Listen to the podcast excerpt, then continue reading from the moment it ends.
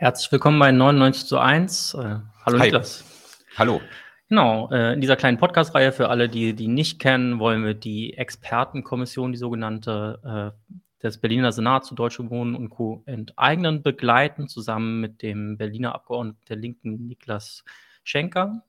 Und heute haben wir auch noch einen weiteren Gast mit dabei, nämlich die Chefredakteurin des Jacobin-Magazins, äh, Ines Schwertner. Hallo Ines. Hi.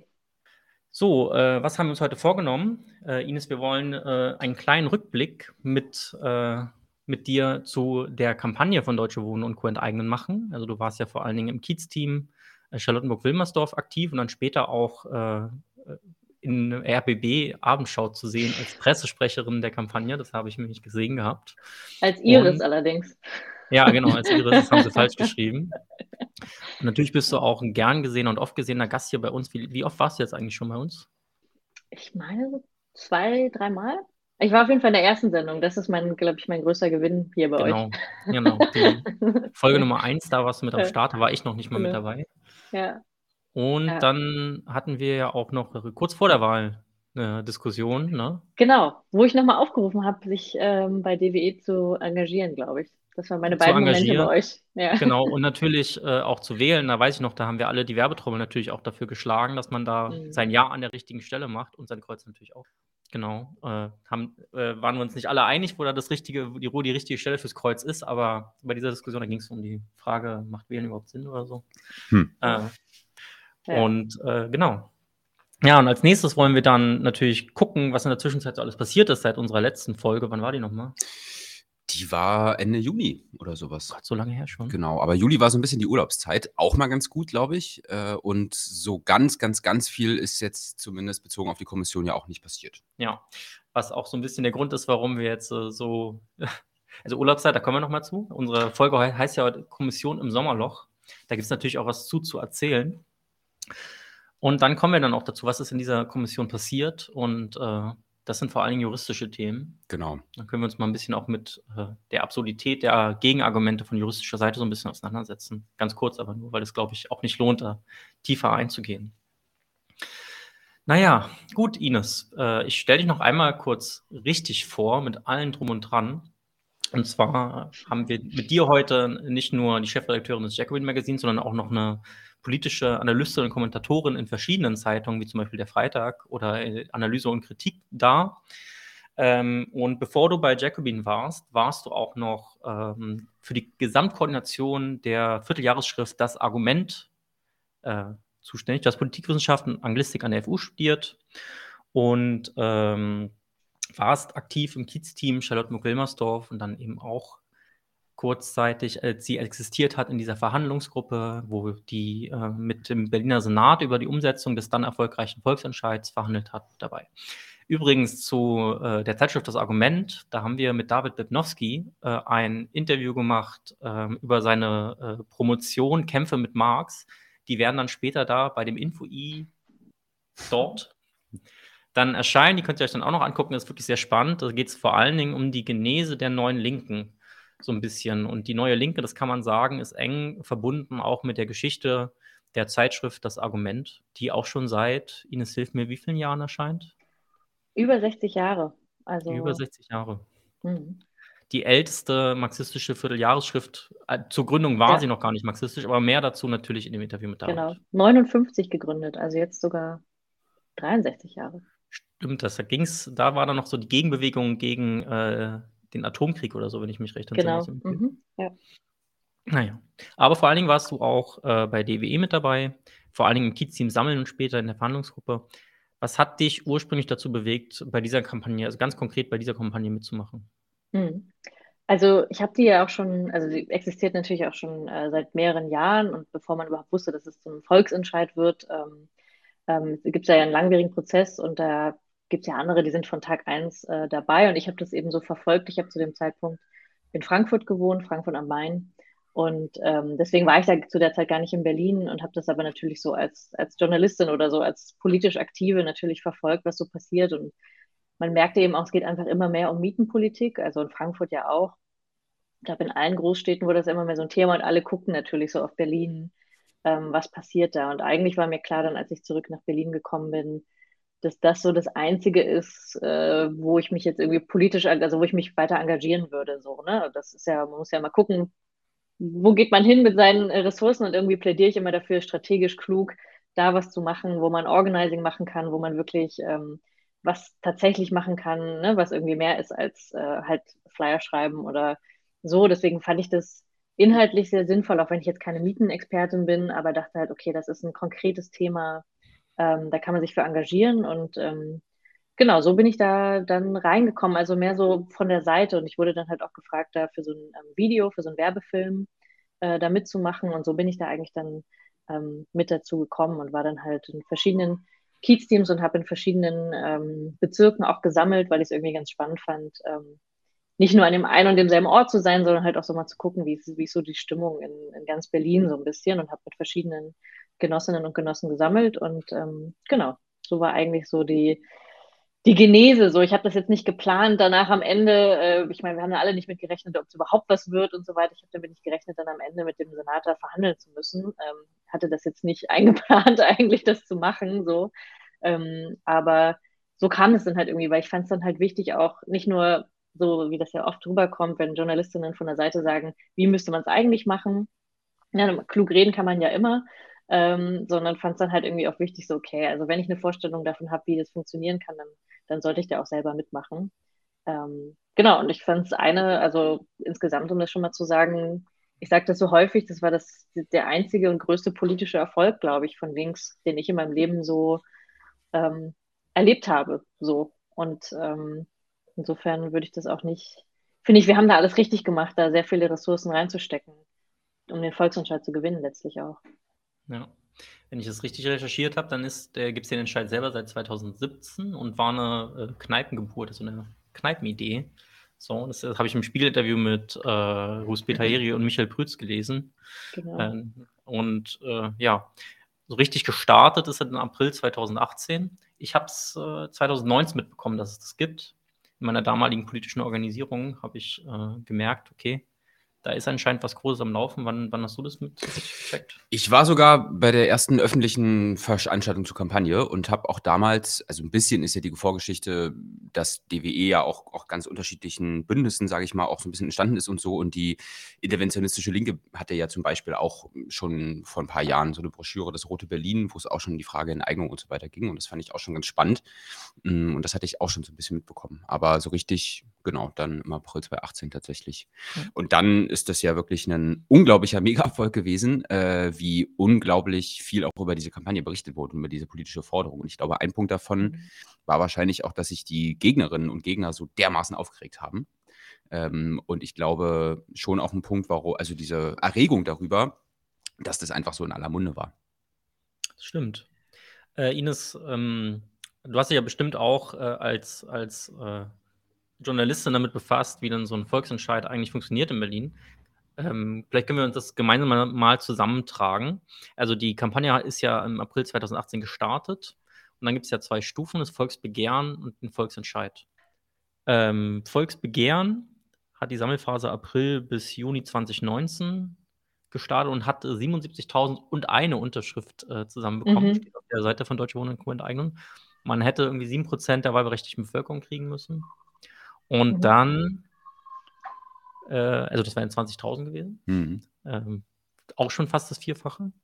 Was mhm. kam dann? Was äh, folgte dann?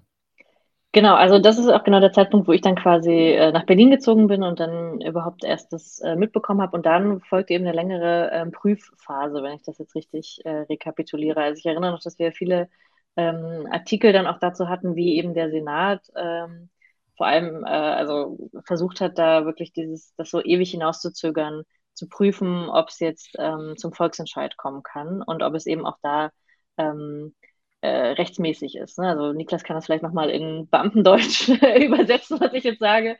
Ähm, aber genau, ich erinnere, dass da eben viel, viel, viel, viel länger das hinausgezögert würde, als ähm, hätte sein müssen. Und das halt damals schon, das ist jetzt auch wichtig für jetzt äh, heute die Diskussion, eben da eigentlich schon geprüft wurde, ob es verfassungsrechtlich möglich ist, weil sonst kommt es eigentlich gar nicht zustande, dass es da, da zu einem Volksentscheid kommt. Und das wird jetzt ja eigentlich in der Kommission nochmal und nochmal geprüft. Also im Prinzip hat der Senat, ähm, gibt es da schon viele Gutachten, hätte es dazu, die das geprüft haben. Und ähm, wie überhaupt das zustande kommt, dass es sich so ähm, verschiebt, kann vielleicht Niklas wirklich besser aus diesem inneren äh, Prozess heraus äh, erklären. Aber deswegen dauerte es eben, bis überhaupt erst die nächste, bis klar wurde, ich weiß nämlich gar nicht genau mehr, wann das war, aber irgendwann war klar, okay, wir können erst im Februar ähm, 2021 dann tatsächlich anfangen, die äh, Unterschriften zu sammeln. Also man muss sagen, dazwischen lag eben dann nochmal, das muss dann halt insgesamt, war das mindestens ähm, anderthalb Jahre, zwei Jahre müssen dann dazwischen gelegen haben. Ähm, genau, wo der Volksentscheid geprüft wurde. Hm. Okay. Ähm, ja, vielleicht kann ich noch mal ganz kurz ein bisschen was dazu mhm. sagen, was da geprüft Ja. wurde. Also einmal natürlich die die Gültigkeit der Unterschriften. Ich glaube, das ging ganz, ganz fix. Äh, hat man gesehen, okay, also da zählt man dann auch nicht alle 77.000 und eine Stimme aus, sondern wenn die 20.000 erreicht sind, ist gut. Ähm, und geprüft wurde tatsächlich einfach die Verfassungsmäßigkeit. Also ist das, worüber die Berliner und Berliner abstimmen sollen, ist das irgendwie verfassungsrechtlich gegeben? Ich habe mich tatsächlich auch mal die Prüfung angeschaut. Äh, war ich mal in der Senatsinverwaltung vor drei, vier Monaten oder sowas. Und das ich weiß jetzt nicht, wie offen ich darüber reden darf, aber ich, man kann, glaube ich, auf jeden Fall sagen, dass das äh, sehr, sehr, sehr intensiv alles schon geprüft wurde und mhm. äh, dass es überhaupt zugelassen wurde, schon ein eindeutiges, äh, ein eindeutiger Hinweis darauf ist, dass das äh, möglich sein kann. Das heißt ja nicht, dass es auf jeden Fall so sein muss, aber dass es wirklich ja nur noch um die Frage gehen kann, eigentlich wie genau dieses Gesetz jetzt ausgestaltet wird. Und ein Streitpunkt war aber auch, ähm, dass es in Berlin ja Gesetzesvolksentscheide und Beschlussvolksentscheide gibt. Also ob man schon ein fertiges Gesetz zur Abstimmung vorlegt oder halt nur einen Beschluss über ein Gesetz. Und ein Streitpunkt war, dass der Senat damals argumentierte, also Deutsche Wohnen eigenen legt zwar einerseits einen Beschlussvolksentscheid vor, aber hat schon so viele einzelne Tatbestände aufgelistet, was alles in so einem fertigen Gesetz stehen soll, dass das eine Mischung sein soll zwischen Beschluss und Gesetzesvolksentscheid. Ja, also kann man, glaube ich, äh, wahrscheinlich ist da irgendwie ein bisschen was dran ähm, aber ist natürlich irgendwie auch so eine juristische Spitzfindigkeit, wo, glaube ich, schon der äh, Eindruck nahe liegt, ähm, damals Senatsinverwaltung, wir erinnern uns, äh, der auch heute heißgeliebte Senator Geisel, äh, dafür verantwortlich, der nun ja noch nie einen Hehl daraus gemacht hat, dass er davon überhaupt nichts hält und das schon ein Mittel war, um wahrscheinlich zu versuchen, anderthalb Jahre ähm, das Ding so durchprüfen zu lassen, dass am Ende die Luft raus ist. Und das ist ja glücklicherweise ganz anders gewesen. Genau. Äh, das wäre auch die Frage gewesen, wenn du sagst, wer ist der Senat, mhm. dann äh, ja. muss man ja nochmal darauf hinweisen, dass da Andreas Geisel äh, irgendwie das Sturmgeschütz der SPD-Rechten dafür ist, den Volksentscheid zu zerschießen. Und diese Aufgabe nimmt er sehr ernst und das hat er auch schon als Innensenator damals sehr ernst genommen. Hat uns aber jetzt in dem Fall ja auch einen Gefallen getan, indem er das jetzt ja nun hat mit allen aus allen Perspektiven prüfen lassen, um festzustellen, mhm. ah shit, das kann ich jetzt echt nicht verhindern. Mhm. Man muss naja. vielleicht auch, also zu dieser Exegese ja noch eben dazu sagen, dass ja dann dazwischen auch der Mietendeckel eben kommt, ne? also was eben äh, zeitgleich passiert, ist, dass ja trotzdem die Wohnungskrise hat sich, ist nicht irgendwie kleiner geworden in der Zwischenzeit und deswegen hat ja sowieso auch das Anliegen mehr Öffentlichkeit bekommen, der Druck ist größer geworden, es gab dann den Mietendeckel ähm, das heißt, es war jetzt sowieso schon ein großer Fokus auf das Thema, muss man ja auch sagen. Also ich glaube, hm. irgendwann ist wahrscheinlich auch der Druck äh, zu groß geworden, dass man das nicht mehr ganz verschieben konnte. Und eben dann auch noch, weil der Mietendeckel dann ja auch noch gekippt ist während der Sammelphase, dazu kommen wir dann ja vielleicht gleich noch, ähm, das hat natürlich dem Ganzen noch einen krassen politischen Aufwand gegeben. Also oh, ich glaube, ohne diese Umstände außenrum, was dann noch ähm, mietenpolitisch passiert ist, ähm, wäre das tatsächlich vielleicht mehr noch, also hätte die SPD noch Glück gehabt, wäre das mehr ins Abseits äh, geblieben. Aber so blieb es einfach ständig auf der Tagesordnung und sie konnten sich da nicht so rausreden. Also das war ähm, fast schon wieder, also ist jetzt ein bisschen zynisch, das zu sagen, aber es war fast so ein Vorteil, dass es so lange rausgezögert wurde, weil es so zeitlich tatsächlich so krass aufgebrochen ist. Also ähm, ja, manchmal passiert es so, dass ähm, Dinge, die man nicht beabsichtigt hatte, dann irgendwie trotzdem dazu führen oder die der politische Gegner vielleicht auch wahrscheinlich überhaupt nicht wollte, ähm, eher dazu geführt hat, dass es mehr Auftrieb gegeben hat für die Kampagnen. Ich muss ja auch sagen, äh, die Einreichung, also die Prüfung hat im Juli 2019 angefangen, hätte er jetzt ein halbes Jahr geprüft. Das wäre dann genau reingeschlittert in den Beginn von Corona, mhm. was, glaube ich, auch in der Sammelphase stark geschadet hätte. So hatte man ein Jahr wenigstens, wo man sich so ein bisschen darauf orientieren konnte, okay, was sind jetzt die Alternativen? Hat dann überhaupt mal Masken geliefert bekommen, dass man mit Masken Unterschriften sammeln konnte und so weiter und so fort.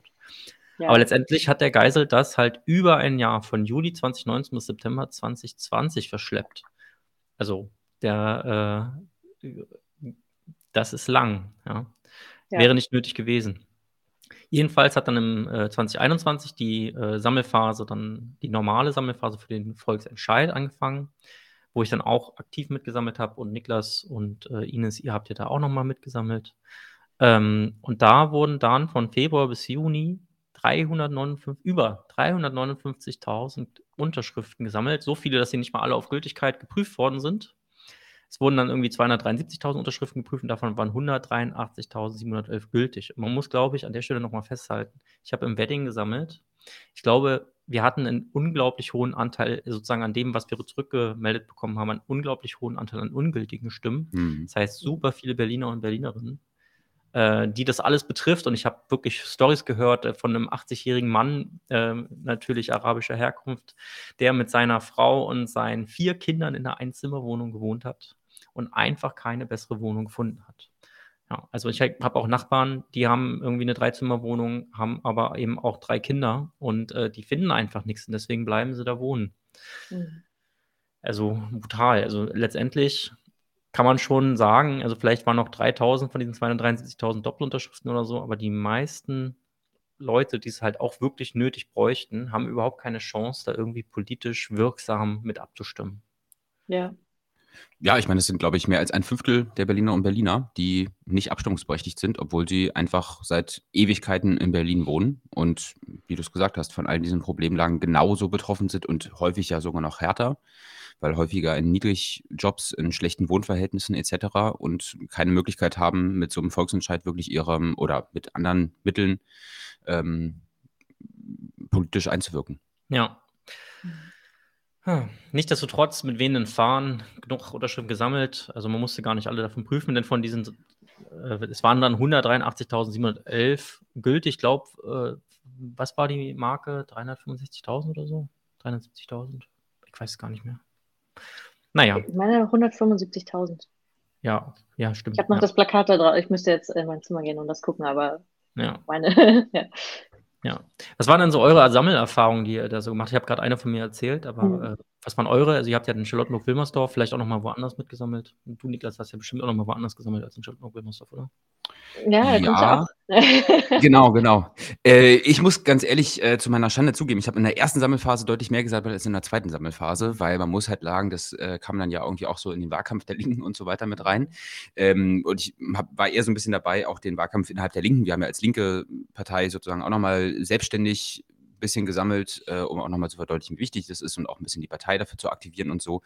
Ähm, aber ich finde das total spannend, weil Charlotten-Wilmersdorf ist ja schon ein Bezirk, also ich bin ja auch aufgewachsen, äh, wo ich sagen würde, der Antikommunismus sitzt noch ganz schön tief mhm. ähm, und trotzdem auch ein Bezirk, der unglaublich krass betroffen ist von dieser, äh, von diesen steigenden Mieten. Und ich schon das Gefühl habe, dass gerade wenn man jetzt so erkennbar als Linke gesammelt hat, die Leute äh, vielleicht äh, nicht immer extrem offen an allen Stellen im Bezirk waren, was die Linke angeht, aber selbst wirklich total konservative Leute ähm, bei dieser Forderung nach Vergesellschaftung unterschrieben haben. Das fand ich schon eine total spannende Erfahrung dass äh, Mietendeckel und Vergesellschaftung äh, trotzdem total hoch im Kurs stand, auch bei Leuten, die sonst immer CDU wählen oder SPD wählen und so. Das fand ich auf jeden Fall eine ganz spannende Erfahrung, gerade hier im Bezirk. Aber ist die wahrscheinlich äh, ähnlich gegangen, Ines? Ja, ich fand vor allem auch, also jetzt hier, ähm, wir haben eben auch immer so am, äh, auch in der Nähe vom Volkspark äh, in Schöneberg viel gesammelt und so. Ähm, das ist eher auch ein bürgerliches Publikum, äh, würde ich sagen. Also jetzt eher so ähm, Mittelklasse und da waren auch viele, eine Frau im Pelzmantel, die gesagt hat, ja, sie hat äh, selber eine Eigentumswohnung, sie ist nicht betroffen, aber sie findet es richtig. Also woran man auch irgendwie gesehen hat, natürlich, ich würde sagen, in den Orten, wenn man in, einem, in einer Vonovia-Siedlung sammelt, dann ist eine, also kann man sich vorstellen, ist die Quote eindeutig höher, weil mehr Menschen betroffen sind. Nichtsdestotrotz gab es äh, genug Orte, wo Leute das politisch verstanden haben als Vorhaben und auch wenn sie nicht persönlich betroffen waren und gesagt haben, gut, ich habe jetzt einen guten Mietvertrag oder ich habe eine Eigentumswohnung, ich unterschreibe trotzdem, weil ich das richtig finde. Das fand ich beeindruckend, damit hatte ich wirklich nicht gerechnet. Ähm, und eine Situation, die mir heute noch eingefallen ist jetzt für die Sendung, war halt wirklich, das einmal habe ich mit ähm, Genossen im Mauerpark gesammelt. Ähm, das ist ja so Prenzlauer Berg. Ähm, und da war das so krass, dass wir sind reingegangen in den Mauerpark und da sind so eher viele Studenten, Yuppies, äh, weiß ich nicht, Leute, die sonst in Cafés sitzen und so.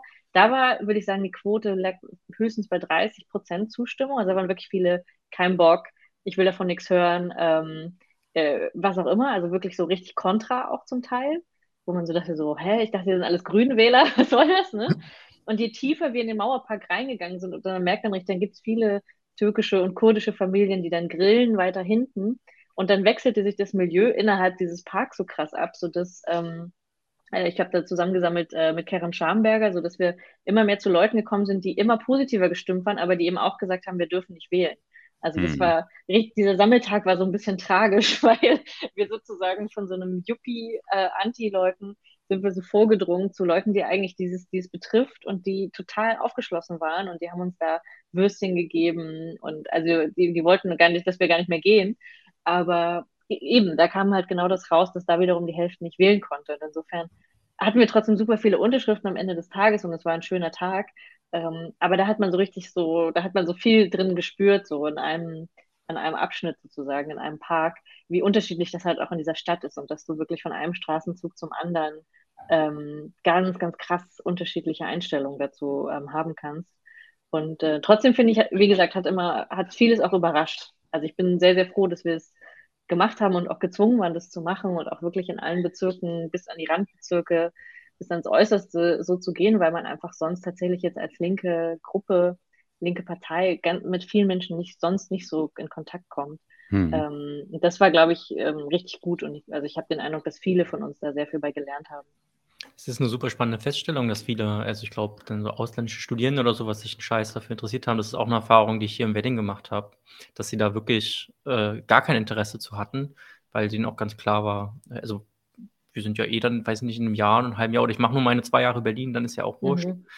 Oder ja, dass es also, ähm, ja, ja. teilweise auch Leute sind, die äh, das vielleicht auch äh, sich eh le nur leisten können, weil sie dann aus einem bisschen vielleicht besser betuchten Hause kommen, die ihnen dann den Auslandsaufenthalt eben finanzieren, aber eben keinen eigenen Bezug dazu richtig hinbekommen. Aber natürlich gibt es auch genug Leute, die sich da solidarisch gezeigt haben und sich total gefreut haben. Es gibt ja auch äh, eine internationale AG bei Deutsche Wohnen und Co. enteignen, die da auch sehr aktiv ist und die auch gerade dieses Thema Ungleichbehandlung von Berlinern und Berlinern ähm, mit auf die Karte setzt und äh, äh behandelt. Ähm, hat natürlich äh, juristische Gründe, dass es nicht geht. Das ist ja ein Gesetz und ein Gesetz darf, ne, im Grundgesetz steht, alle Machtgebung Volk mhm. aus, bla bla bla, müssen wir jetzt nicht vertiefen. Mhm. Aber nichtsdestotrotz ist natürlich auch einfach eine, eine harte Ungleichbehandlung, die sich mhm. im Alltag eben auch bemerkbar ja. macht, bei so vielen Fragen. Dazu kon dafür konnte man auch gerade Unterschriften sammeln übrigens, also für dieses Volksbegehren. Genau. genau. Ähm, mhm. konnten da ja. auch gerade wieder. Äh, genau. Habt, ähm, was ich auch noch irgendwie bemerkenswert fand, ist, dass von vielen Älteren auch vielen Älteren auch offensichtlichen, sage ich mal, äh, Leuten, die betroffen sind und denen es nicht gut geht, aber auch die Rückmeldung kam, ach, das wird doch nichts, die werden euch irgendwie übers Ohr hauen, äh, das bringt nichts, sich dagegen zu wehren, so, das äh, kriegen wir nicht gebacken. Habt ihr das auch mhm. erlebt? Ja, und ich meine, die Leute haben auch recht gehabt, ne? Also die haben gesagt, hier, äh, wir haben immer abgestimmt, Flughafen, und dann haben die es nicht gemacht. Und auch wenn jetzt das wiederum kein Volksentscheid war, den wir jetzt vielleicht gut fanden mit äh, dem Flughafen Tegel, weil das so ein FDP-Volksentscheid war. Aber die Leute hatten natürlich recht, dass es oft schon passiert ist, dass wenn sie wählen, dass das nicht umgesetzt wird. Ähm, beim Tempelhofer Feld, wo es, auch, wo es auch mal einen Volksentscheid zu gab, ähm, da, da ist es tatsächlich jetzt noch nicht bebaut worden bis zum heutigen Tag, aber nichtsdestotrotz, ich glaube, die Leute hatten mit Recht ähm, äh, Skepsis und haben auch gesagt, ja, die Parteien werden uns sowieso verarschen. Also das ist natürlich schwierig und Niklas wahrscheinlich in seiner Rolle als in der Linken, wenn man gleichzeitig Wahlkampf macht, will man natürlich eigentlich sagen, dass das Gegenteil der Fall ist, aber hm. ähm, sie hatten eben nicht ganz unrecht, dass sie halt auch von den äh, Senatsparteien immer wieder auch übers Ohr gehauen wurden.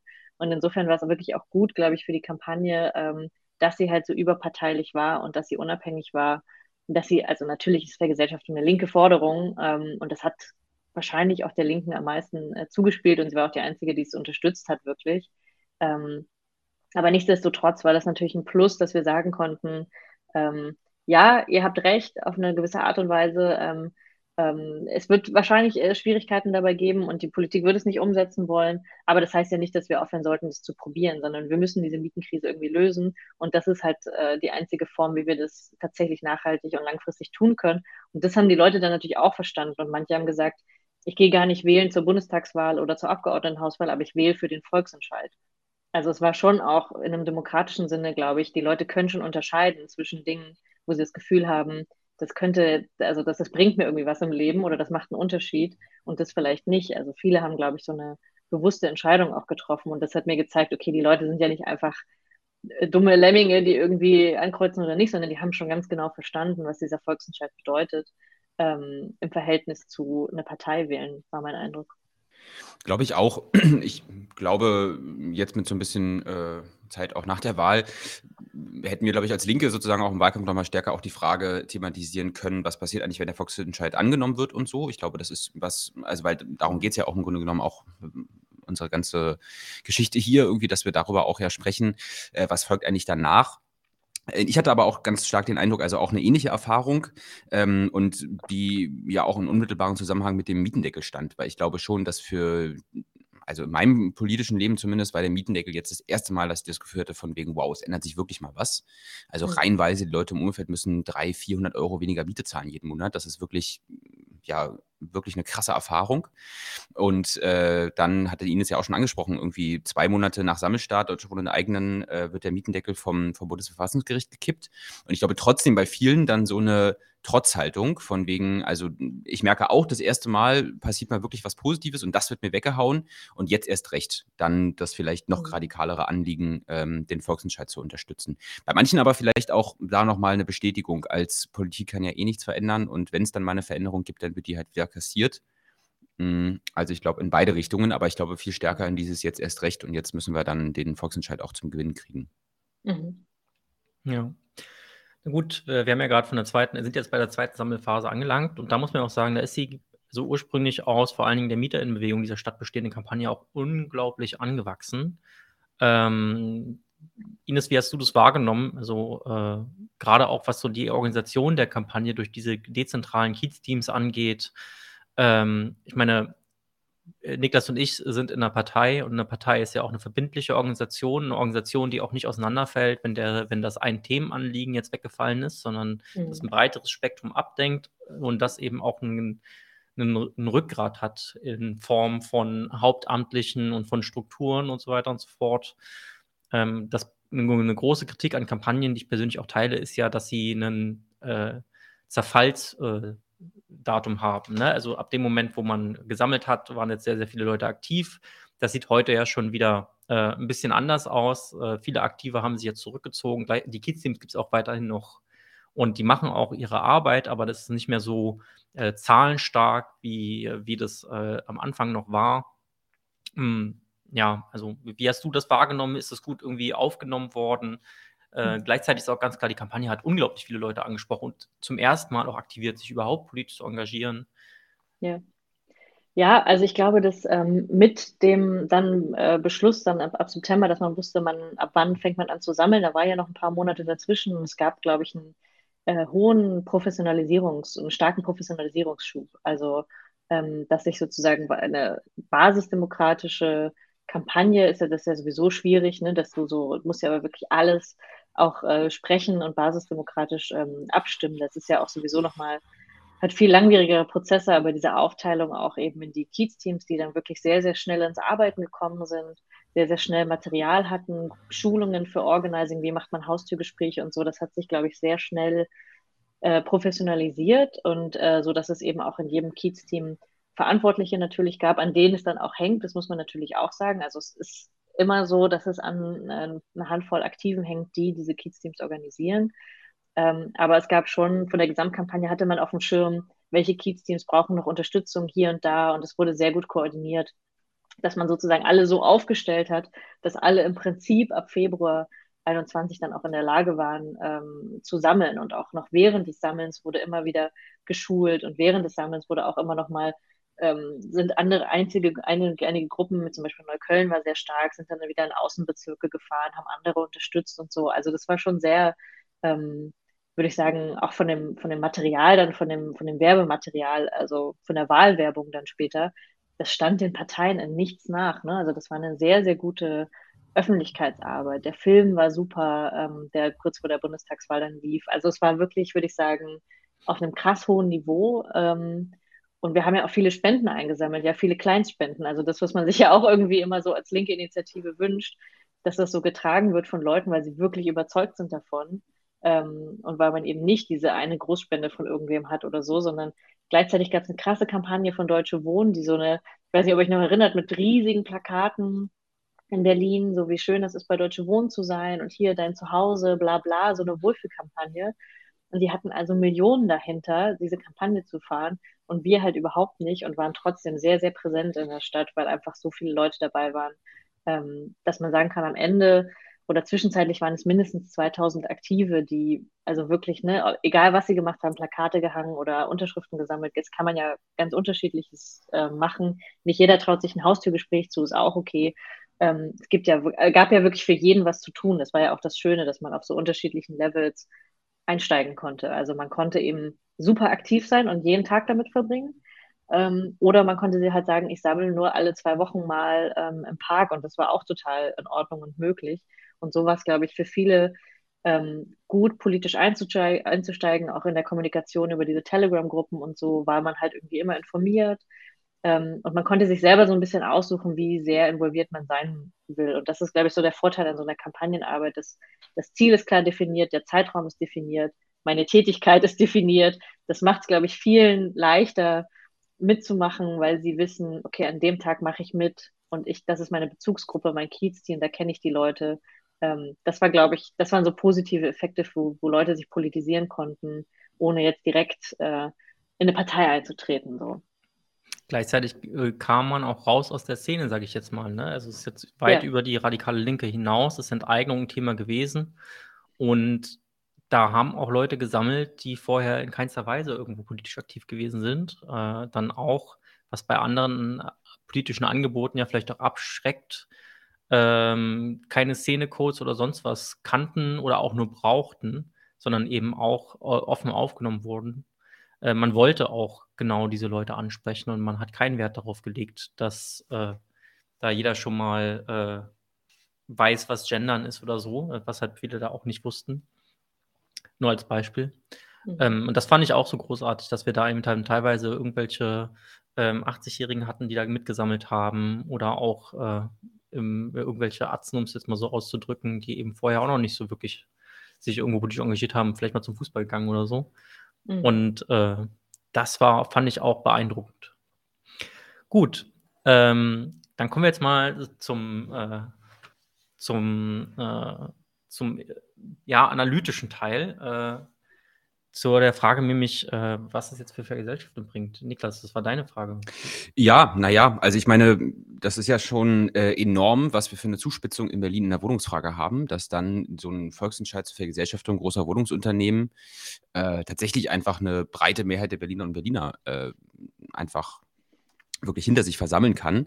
Und ich glaube, ein bisschen die Frage ist ja, wenn wir auch heute über die multiplen Krisen sprechen, äh, die auf uns zukommen, inwiefern so ein gewonnener Volksentscheid für die Vergesellschaftung auch Vergesellschaftung als Forderung in anderen Bereichen mit auf die Tagesordnung gesetzt hat. Hat das was verändert, Ines? Mhm. Ja, ich würde sagen, auf jeden Fall. Und ähm, was mein Eindruck war ähm, oder meine Erfahrung eben auch im Gespräch dann mit Leuten bei den Unterschriften, da kommt man ja sehr schnell auch auf so generelle Fragen. Ja? Und dann ähm, hat man immer gemerkt, wie positiv die Leute darauf ange, ähm, angestimmt wurden, so wenn es um Daseinsvorsorge oder um, wir überführen etwas wieder in die öffentliche Hand, wir haben darüber Kontrolle. Das hat total viel mit Leuten gemacht. Also, und das kann man eigentlich auf ganz viele andere Bereiche ähm, von äh, ne, so Krankenhäusern und jetzt auch Energieversorgung, das kannst du eigentlich auf ganz vieles übertragen, weil sehr viele Menschen sehr positiv darauf reagieren, weil sie im Grunde wissen, dass es nicht gut sein kann, wenn nur einige wenige große Unternehmen den ganzen Sektor kontrollieren und dadurch eine Marktmacht haben ähm, über die Preise und über alles, äh, über die Sanierung und so weiter. Das wissen Menschen im Grunde schon. Also wir als Linke müssen eigentlich gar nicht mehr so ganz viel erklären. Natürlich ist immer noch Erklärungsbedarf und so, aber vom Prinzip her wissen das schon alle und ähm, vom Prinzip her verstehen eben auch alle, dass es viel, viel besser wäre, wenn wir das ähm, öffentlich und demokratisch äh, kontrollieren und nachvollziehen könnten, warum, wo Gelder fließen oder auch nicht.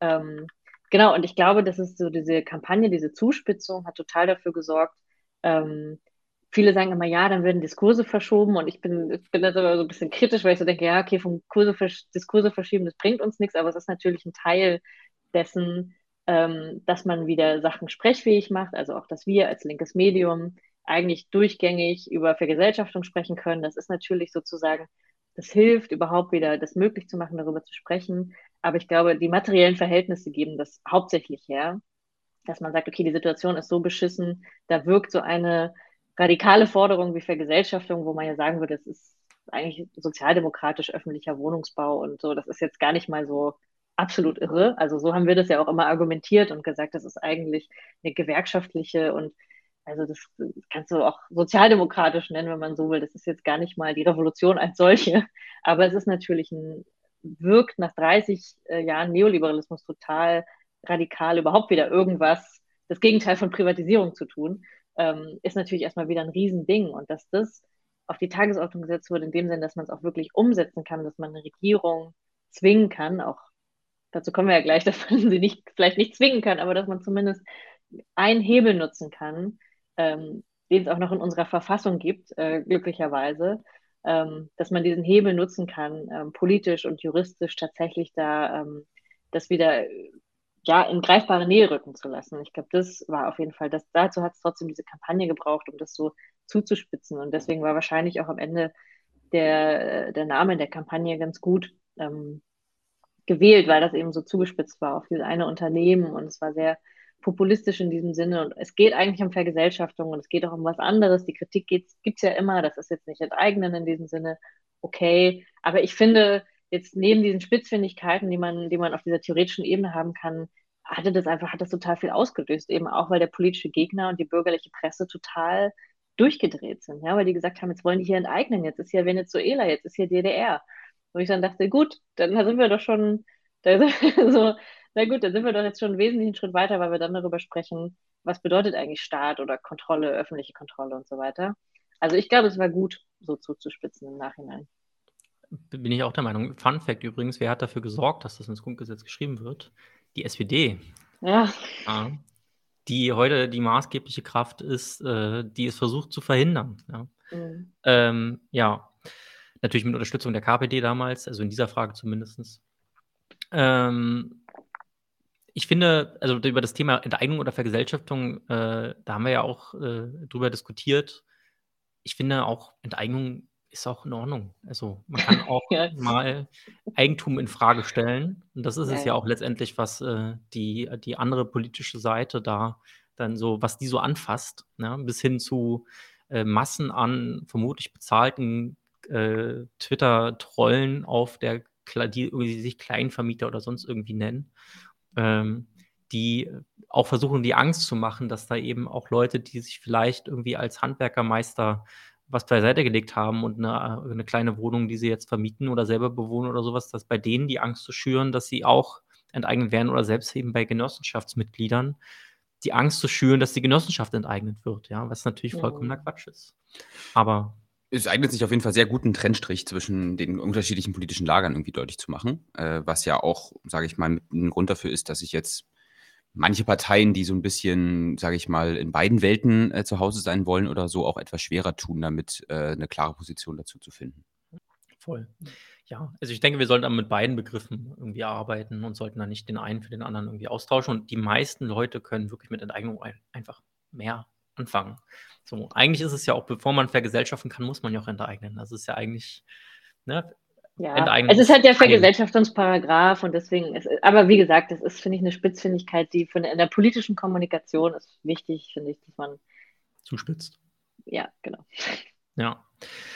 Äh, apropos politische Kommunikation, jetzt vielleicht mal eine kritische Frage. Also, du warst ja auch mit in dieser Verhandlungsgruppe, die mit dem Berliner Senat über die Umsetzung des gewonnenen Volksentscheids verhandeln sollte. Und äh, mit diesen Verhandlungen ist ja auch dann der Effekt eingetreten, dass das, was vorher die Stärke dieser Kampagne war, nämlich öffentliches Campaigning, äh, Öffentlichkeit herstellen und in der Öffentlichkeit Dinge einzufordern, ähm, dass dieser Boden dann verlassen wurde und man sich dann ein bisschen in, äh, auf äh, das Heimspiel der, der PolitikerInnen gegeben hat, nämlich das klassische politische Handwerk, Gremien, Vertraulichkeit äh, und mit denen dann verhandelt hat.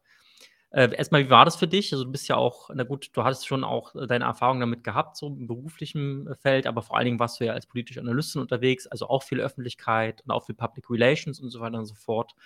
Ähm, hast du da neue Erfahrungen sammeln können, neue Dinge lernen können und vor allen Dingen, ähm, wie verträgt sich diese Art und Weise, Verhandlungen zu führen, mit einem basisdemokratischen Anspruch von so einer Kampagne eigentlich? Weil da kann man ja mhm. kaum jetzt über die breiten E-Mail-Verteiler den neuesten Stand der Verhandlungen irgendwie rausposaunen und da bildet sich dann ja letztendlich dann doch eine verdeckte Hierarchie raus. Und äh, Teil dieser Hierarchie warst du ja als Mitglied der Verhandlungsgruppe. Genau, also das war auf jeden Fall ähm, ein Spagat und das war, glaube ich, auch was, was wir uns ähm, ein bisschen ähnlich vielleicht wie bei der Linken. Natürlich hat man sich Gedanken gemacht, was passiert, wenn wir tatsächlich gewinnen, aber ganz vorstellen konnte man sich trotzdem irgendwie nicht. Und ähm, bevor überhaupt ja die Verhandlungen äh, gestartet sind, muss man ja auch noch äh, dazwischen erzählen, dass die ähm, Koalitionsverhandlungen ja relativ lang gedauert haben, von September bis dann im Dezember gab es dann kurz vor Weihnachten oder so, glaube ich, gab es den mhm. Koalitionsvertrag und da war dann ja, ist dann ja klar geworden, dass es eben diese Kommission geben soll erst. Ja, und dazwischen hingen wir natürlich auch in der Luft, weil wir nicht ganz genau wissen, was jetzt, also wer wird jetzt regieren, unter welchen Bedingungen. Es hätte ja auch irgendwie eine, keine Ahnung, Deutschland-Koalition geben können oder so, da wäre das alles nochmal ganz anders gelaufen. Aber als es sich dann auf Rot-Rot-Grün irgendwie so äh, zukam, ähm, wussten wir natürlich auch nicht ganz genau, ähm, was da kommt. Und mit, diesem, mit dieser Vorlage, mit diesem 100-Tage-Programm, in 100 Tagen ähm, werden wir das und das einsetzen und darunter gehört viel eben diese Kommission. Ähm, so. Und da mussten wir uns natürlich auch relativ schnell ähm, entscheiden, okay, wir haben jetzt auch nur diese 100 Tage Zeit, dann wiederum irgendwie zu verhandeln, wie diese Kommission ausgestaltet sein soll. Also da stand in diesem Papier, in diesem 100-Tage-Programm stand da, glaube ich, zwei, drei Sätze drin, die im Wesentlichen den Koalitionsvertrag wiedergegeben haben, dass man den Volksentscheid respektiert und dass man das prüft und so weiter. Ich glaube, den Satz haben wir circa eine Million Mal gehört im Laufe dieser Verhandlung. Den hat wirklich jeder ähm, gepredigt. Und es war natürlich klar, dass die Politiker, Politikerinnen jetzt anderes sagen konnten irgendwie. Ähm, und wir hatten dann, mussten ja uns auch erstmal selber Forderungen überlegen, wie transparent wollen wir diese Kommission äh, ausgestalten, natürlich so transparent wie möglich. Wir haben gefordert, dass es zwei Drittel der Kommission sollen besetzt sein ähm, von uns. Ähm, so, also das waren so ähm, mit die Hauptforderungen natürlich und hauptsächlich vorne ran, dass tatsächlich die Vergesellschaftung geprüft wird und unser Gesetz geprüft wird ähm, und wir nicht einfach Larifari eben ein Jahr lang die Rechtmäßigkeit prüfen. Also wir hatten schon ziemlich klar vor Augen, was wir da wollten, waren aber, glaube ich, nicht ähm, weil wir mehr oder weniger Verhandlungserfahrung hatten, wussten tatsächlich nicht, worauf wir uns ähm, im, im Ganzen einlassen und was jetzt die beste Strategie ist. Wir hatten dann natürlich auch unterschiedliche Meinungen. Also ich meine auch, das äh, gehört ja irgendwie dazu. Wir waren auch eine größere Gruppe. Wir hatten auch unterschiedliche Meinungen dazu, wie, ähm, äh, wie vertraulich soll das jetzt sein, wie weit geht man auf den Senat zu, wie weit spielt man die Regeln mit ähm, oder will man das Öffentliche haben. Also auch das, glaube ich, würde ich sagen, war eine ziemliche Zerreißprobe, zumindest für uns auch als Gruppe. Ähm, wie man das handhabt, weil eben tatsächlich der Anspruch war, trotzdem ins Plenum zurückzutragen, so viele Informationen wie möglich, ähm, aber und also auch so viele wie nötig, damit das alle auch überhaupt nachvollziehen, was wir da tun und gleichzeitig den Prozess in der Verhandlung nicht dadurch zu kippen, ähm, dass, dass sozusagen das alles öffentlich ist. Ähm, ich war da also in, in, meiner ganz persönlichen Meinung, ich war dafür, das alles öffentlich zu machen, aber das war eine radikale Perso Position sozusagen innerhalb dessen und es gab auch gute Gründe, ähm, das nicht zu machen und das auch diese Vertraulichkeit zu wahren. Ich glaube aber trotzdem, dass wir einfach das Spielfeld gewechselt haben, eben von Kampagnenarbeit, Organizing zu in den politischen Institutionen, die ganz, ganz anders funktionieren. Und darauf waren wir, glaube ich, wie jede so eine Kampagne nur so halb gut vorbereitet, weil wir sind ja keine NGO, sondern wir sind ja, war ja trotzdem irgendwie noch anders, ja. Und da waren trotzdem Leute im Plenum, die Fragen gestellt haben, weil sie nicht verstanden haben, wie das funktioniert, weil niemand wusste, was ist der Unterschied zwischen Partei und Fraktion und Senat und warum machen sie jetzt das und was macht der Senat? Und das, das wissen ja nicht alle. Und es ist ja auch, also das ist ja total erklärungsbedürftig, warum das jetzt so lange dauert und warum sich Geisel die 90 Tage nehmen kann, um sich überhaupt mit uns zu treffen, ja, also so absurde Geschichten eigentlich da drin, mit denen wir auch nicht gerechnet hatten, dass die SPD wirklich so sehr blockiert. Hätte man mit rechnen müssen, aber gleichzeitig ne, steckt, sind wir alle Menschen und es steckt immer so ein Ding da drin, so, naja, also irgendwie würden die ja schon auf uns zugehen. So, nein, würden sie nicht. Also das ist mhm. die Lernerfahrung, ja, also sozusagen, äh, das, man muss da wirklich ein bisschen das Schlimmste annehmen in dieser Machtpolitik, weil das tatsächlich eine Frage der, also Niklas wird das bestätigen oder nicht, aber dass es wirklich eine Existenzfrage dieser Koalition äh, geworden ist, auch wie der Umgang mit diesem Volksentscheid war. Und deswegen ähm, war das natürlich auch extrem angespannt. Bei allen wahrscheinlich. Bestimmt. ähm, Vielleicht nochmal äh, einhaken zu diesem Thema Kampagne oder Organisation. Also ein Teil, ne, also äh, eine Teilaufgabe der Organisation ist ja natürlich auch ein Organisationsgedächtnis zu haben und äh, zurückgreifen zu können auf bestimmte Erfahrungen, die gemacht worden sind. Es gab ja schon andere Volksentscheide. Da gab es ja auch äh, Auswertungen dazu, also der Mietenvolksentscheid. Da gab es ja auch Verhandlungen damals mit der SPD, die nicht ganz so glücklich verliefen, also aus Perspektive äh, der, äh, der, der damaligen Kampagne. Hm. Und natürlich gab es auch und gibt es auch viele Genossinnen, äh, die schon ihre Erfahrungen gesammelt hatten. Ähm, was äh, ist mit, äh, mit den Erfahrungen, die du jetzt gemacht hast, was denkst du, wäre da ein, besser gewesen? Äh, was hätte man da besser machen können? Wie hätte man es auch besser strukturieren können? Ähm, ruhig einfach auch deine eigene äh, freie Meinung. Hau raus. ja, also genau, ich muss jetzt wirklich dazu sagen, dass es ähm, jetzt wirklich Einzelmeinungen sind, weil das ist, wir hatten einen langwierigen äh, Prozess darüber, ähm, wie wir das machen, also wirklich auch tausende Abstimmungen und auch zu Recht. Ähm, aber meine äh, Minderheitenmeinung da drin war, ähm, wirklich so öffentlich wie möglich das zu haben, weil das unsere, glaube ich, unsere größte Stärke war und unsere größte Trumpfkarte, zu zeigen, wie arbeiten eigentlich Parteien wie die SPD oder wie arbeiten sie dann auch nicht, wie halten sie uns hin. Also das äh, noch stärker zu machen und ich glaube letztlich, also wir haben ja ähm, anfänglich, und es, also es geht jetzt gar nicht darum, über viele Details zu sprechen, sondern wir haben wirklich anfänglich nur mit Grünen und Linken gesprochen. Und ähm, ich glaube im Nachhinein, das war ein Fehler, nicht äh, glasklar zu sagen, wir sprechen jetzt nur mit Giffey und Geisel und mit den anderen zuständigen äh, Senatorinnen, sondern die hätten uns gar nicht 90 Tage warten lassen dürfen. Also das war eigentlich, das ist eigentlich wirklich, finde ich, ein Affront gegen jedes demokratische Verständnis und letztlich auch gegen die Menschen in Berlin, dass man das, dass man dann wirklich, ich meine, die haben uns nicht, die haben sich, Giffey hat sich nicht einmal mit dieser Kampagne getroffen, zu keinem Zeitpunkt und der Geisel hat sich irgendwie eine Stunde dafür genommen, äh, unser Papier sich da durchzulesen, um uns am Ende mehr oder weniger, das kann man jetzt nicht zitieren, aber sozusagen, das ist mir eigentlich egal. Also so. Und ne, das ist halt so eine krasse Verachtung gegenüber äh, dieser Leistung, die wir da erbracht haben, nicht nur in Form der Unterschriften, sondern ja auch einfach diese krasse Mobilisierung, was für Hoffnung man Menschen gibt, auf der Straße zu sagen, wir können dieses Mietenproblem lösen. Und das ist denen aber egal. Und ich glaube halt so, das hätte man noch viel, viel stärker die ganze Zeit zuspitzen können. Und mir persönlich war dann wirklich ab einem gewissen Punkt dieser Punkt der Vertraulichkeit nicht mehr so. Ich habe dann nicht mehr ganz verstanden, warum wir das so durchziehen, wenn eigentlich schon relativ erwartbar war, dass wir da über den Tisch gezogen werden von der SPD, dass denen das vollkommen egal ist, dass am Ende diese Kommission nicht transparent laufen wird, ist also unsere Hauptforderung. Also sozusagen formal wird dem zugestimmt, aber eigentlich politisch. Und das konnte, kann man jetzt nacherzählen, das macht ihr ja bestimmt auch in den Sendungen, kann man nacherzählen an allen möglichen kleinen Punkten vom Vorsitz der Kommission, von der Transparenz, mhm. von den, ne, wie jetzt überhaupt die Tagesordnung läuft, der einzelnen Sitzungen und so. Da kann man sehen, es ist, wird, es ist Schikane durch und durch. Und es war von Anfang an eigentlich klar, dass das politisch eben so ähm, stillgelegt werden sollte. Und ähm, ja, ich glaube so, wir haben darüber auch hitzig diskutiert, wie gesagt, und gleichzeitig ähm, fehlte uns da auch ein bisschen trotzdem die Erfahrung. Wir haben mit Leuten gesprochen aus der Kohlekommission und eben auch nach dem anderen äh, Mietenentscheid. Also wir hatten schon diese Erfahrungswerte da und gleichzeitig ähm, war das nicht ganz vergleichbar. Also das will ich eben sagen. So, es gibt vergleichbare Kommissionen. Wir wussten schon der Sache nach, wie sie arbeitet, aber wir hatten unterschätzt, glaube ich, ähm, eben wie entscheidend dieses Thema war und dass wir das noch viel, viel stärker hätten, glaube ich, Druck aufbauen müssen von Tag eins ähm, nach der Wahl im Prinzip schon und äh, während dieses 100-Tage-Programms auch, ähm, hauptsächlich eben auch auf die SPD. Also ich glaube, wir, so im Nachhinein, ich würde sagen, wir waren noch ein bisschen zu, zu nachlässig mit denen und die waren halt einfach, die haben getan, was sie tun, was der Geisel tut, ja. Also der hat es wirklich äh,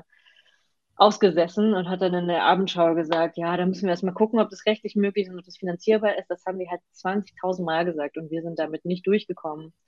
Ähm, obwohl wir die besseren Argumente hatten, sowohl ein Finanzierungsmodell haben, als auch eben sagen können, warum das verfassungsmäßig nicht geprüft werden muss. Also da muss man einfach sagen, der Gegner ist sehr, sehr stark und man muss sich selber immer wieder klar machen, die eigene Message muss man eine Million Mal rausfeuern, ähm, dass es noch in der öffentlichen Wahrnehmung überhaupt ist ähm, worum es da jetzt geht, wie es weitergeht. wie die Kommission jetzt funktioniert, merkt ihr jetzt ja selber, es ist super schwer, das zu kommunizieren, ähm, wie das jetzt weitergeht. Ja, mhm. haben wir tatsächlich besprochen. Also wer sich mhm. dafür interessiert, Folge 1 und Folge 2 der, des Enteignungsupdates äh, sind äh, auf äh, diesem YouTube-Kanal und oder Spotify, Apple Music, bla bla bla. Ihr kennt das alles auch äh, drauf. Ne? Einfach Enteignungsupdate eingeben, dann findet ihr das. Okay, du hast es schon gesagt, Ines. Wie geht's jetzt weiter? Ja, gute Frage. Ähm, nein, aber also ich fand insofern wirklich nochmal spannend, weil Ines das wirklich so gut nachvollziehbar nochmal deutlich gemacht hat, was ich einfach, also welche, ich sage auch mal im Grunde genommen fast Ohnmachtserfahrungen dann auch so eine Kampagne macht. Also ein Heft des Zügels in der Hand, bis dieser Volksentscheid abgestimmt wird und dann ändert sich das äh, institutionelle Arrangement, dass das erstmal einseitig beim Senat liegt. Und ähm, ich sage jetzt mal, weil das ganz formal nicht im Berliner Abstimmungsgesetz drinsteht, dass man sich mit einer Initiative treffen muss, äh, kann man das halt auch einfach aussetzen, äh, aussitzen und dann das einfach nicht machen. Und ich glaube, drei Tage bevor der Senat äh, über den konkreten Vorschlag, wie jetzt diese Kommission arbeiten soll, abgestimmt hat, ähm, nimmt sich der äh, zuständige Senator eine Stunde mit der Initiative. Also es ist ja unglaublich.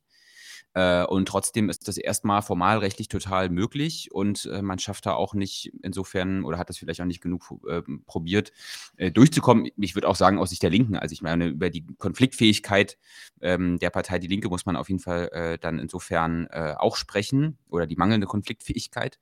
Ähm, weil das ist ja die Frage so ein bisschen. Also ich meine, man kann jetzt attestieren, es reicht noch nicht, einen Volksentscheid zu gewinnen, wenn ein Beschlussvolksentscheid war. Und es reicht noch nicht, eine Partei in der Regierung zu haben, die irgendwie die ganze Zeit sagt, wir wollen es unbedingt umsetzen. Ähm, sondern es braucht halt noch ein Mehr. Und über das Mehr muss man wahrscheinlich sprechen, weil ähm, jetzt mal auch aus meiner Perspektive so innerhalb der Linken und so, ähm, würde ich auch sagen, wir sollten jetzt keine klugen Ratschläge geben, zu sagen, na, dann muss halt die Initiative einen zweiten Volksentscheid machen, sondern es geht ja schon um die Frage, wie kann man das in dieser Regierung umsetzen? Die Frage ist wahrscheinlich schwer zu beantworten, das ist alles nicht einfach, aber trotzdem ist das ja das Ziel. So, und insofern glaube ich, ist das ja schon noch eine ein bisschen ungelöste Frage. Tja, ein bisschen Schützenhilfe haben wir jetzt bekommen, und zwar von der SPD-Basis. Äh, damit gehen wir in den mhm. zweiten Teil über.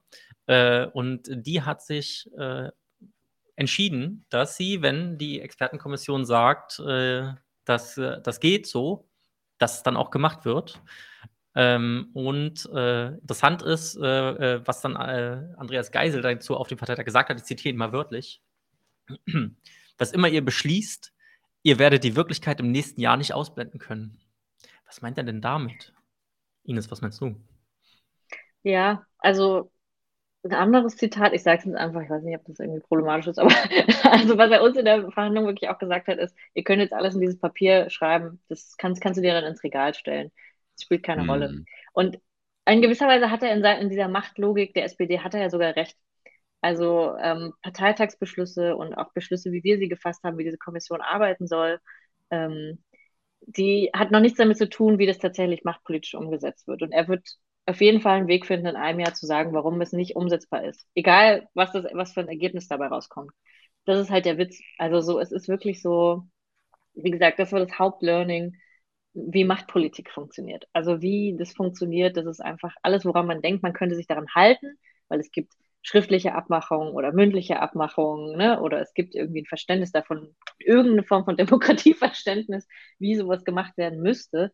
Nein, die haben sich vorher mit der Immobilienlobby 50 Mal getroffen und mit uns gar nicht. Das ist die Realität gewesen, ja. Und ähm, ich glaube, das äh, leider Gottes und trotzdem SPD-Basis super, ähm, weil, auch das wollte ich noch äh, vorhin sagen, wirklich auch die Bündnispartner, starke Bündnispartner, die dafür waren, ja, Gewerkschaften, Fridays for Future, BUND, Paritätische und so weiter, also wirklich ein breites Bündnis, ähm, die eigentlich dafür waren und halt tatsächlich eben auch Teile der Grünen, Teile der ähm, SPD. Also das ist eigentlich schon da ist schon noch was drin, in dem Sinne, dass man eigentlich viele Befürworter hat, nur das vielleicht nicht jetzt zu jedem Zeitpunkt gut mobilisiert hat gegen diese SPD-Spitze.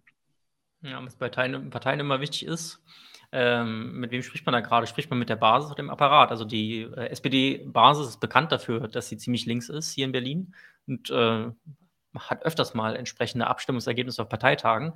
Aber der Apparat, der ja. wiederum der ist nochmal ein bisschen anders. Aber ich finde es trotzdem interessant. Also ich meine, es wurde ja ganz viel diskutiert jetzt darüber, ist es jetzt einen, wirklich eine Verschiebung innerhalb der SPD und so. Und es ist jetzt wirklich ganz großartig. Oder ist das halt eh egal, weil es gibt ja die Ankündigung von Geisel. Und ich bin da eigentlich äh, schon deutlich optimistischer, muss ich ganz ehrlich sagen. Also ich kenne, also weiß natürlich, dass das alles extrem schwierig wird, aber ich glaube, muss schon noch zur Kenntnis nehmen, dass die SPD-Basis das jetzt auch nicht alles so geil findet, ähm, dass dann auf Ticket der SPD äh, Menschen mit CDU-Parteibuch und so äh, in die Kommission entsendet wurden. Ähm, das stößt da schon bei vielen auf, aber auch da ist dann wahrscheinlich die Frage, wie Konflikt, wie stellt sich die Konfliktfähigkeit der SPD-Basis gegenüber ihrem Führungspersonal dar?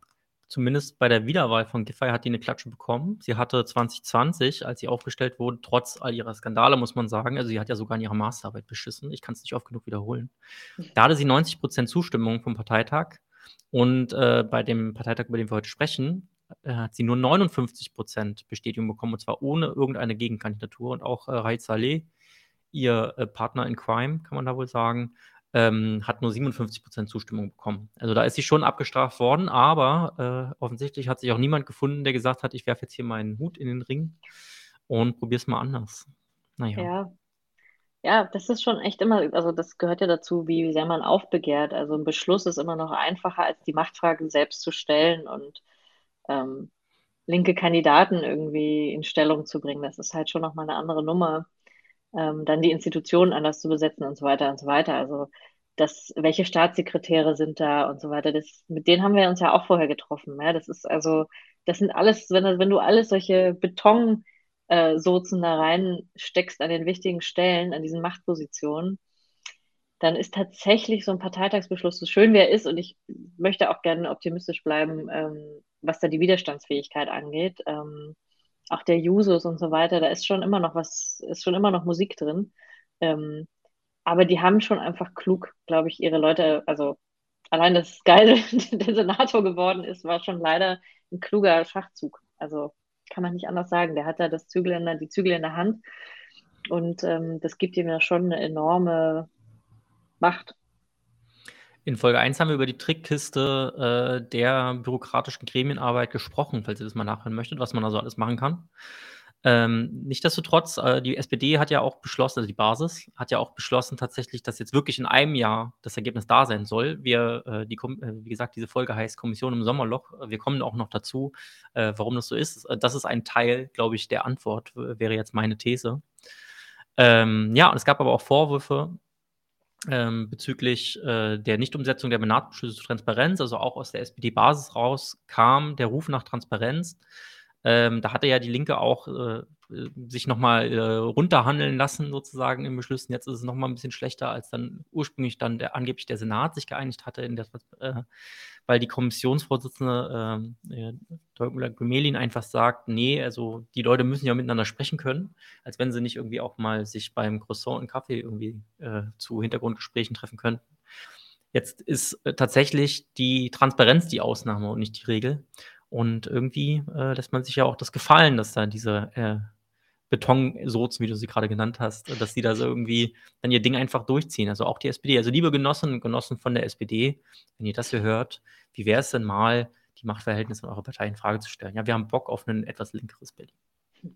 Ein bisschen wenigstens. Ja, ich weiß, so richtig viel geht mit euch nicht, aber so ein bisschen. Naja, und äh, Apropos Transparenz, was auch auf sich warten ließ, war die Homepage. Man hatte ja dann versprochen, dass dann wenigstens alle Protokolle und so weiter und so fort dann da sind. Natürlich auch keine Diskussionsprotokolle so richtig, sondern eben irgendwie Beschlüsse oder so. Oder wie ist das, Niklas?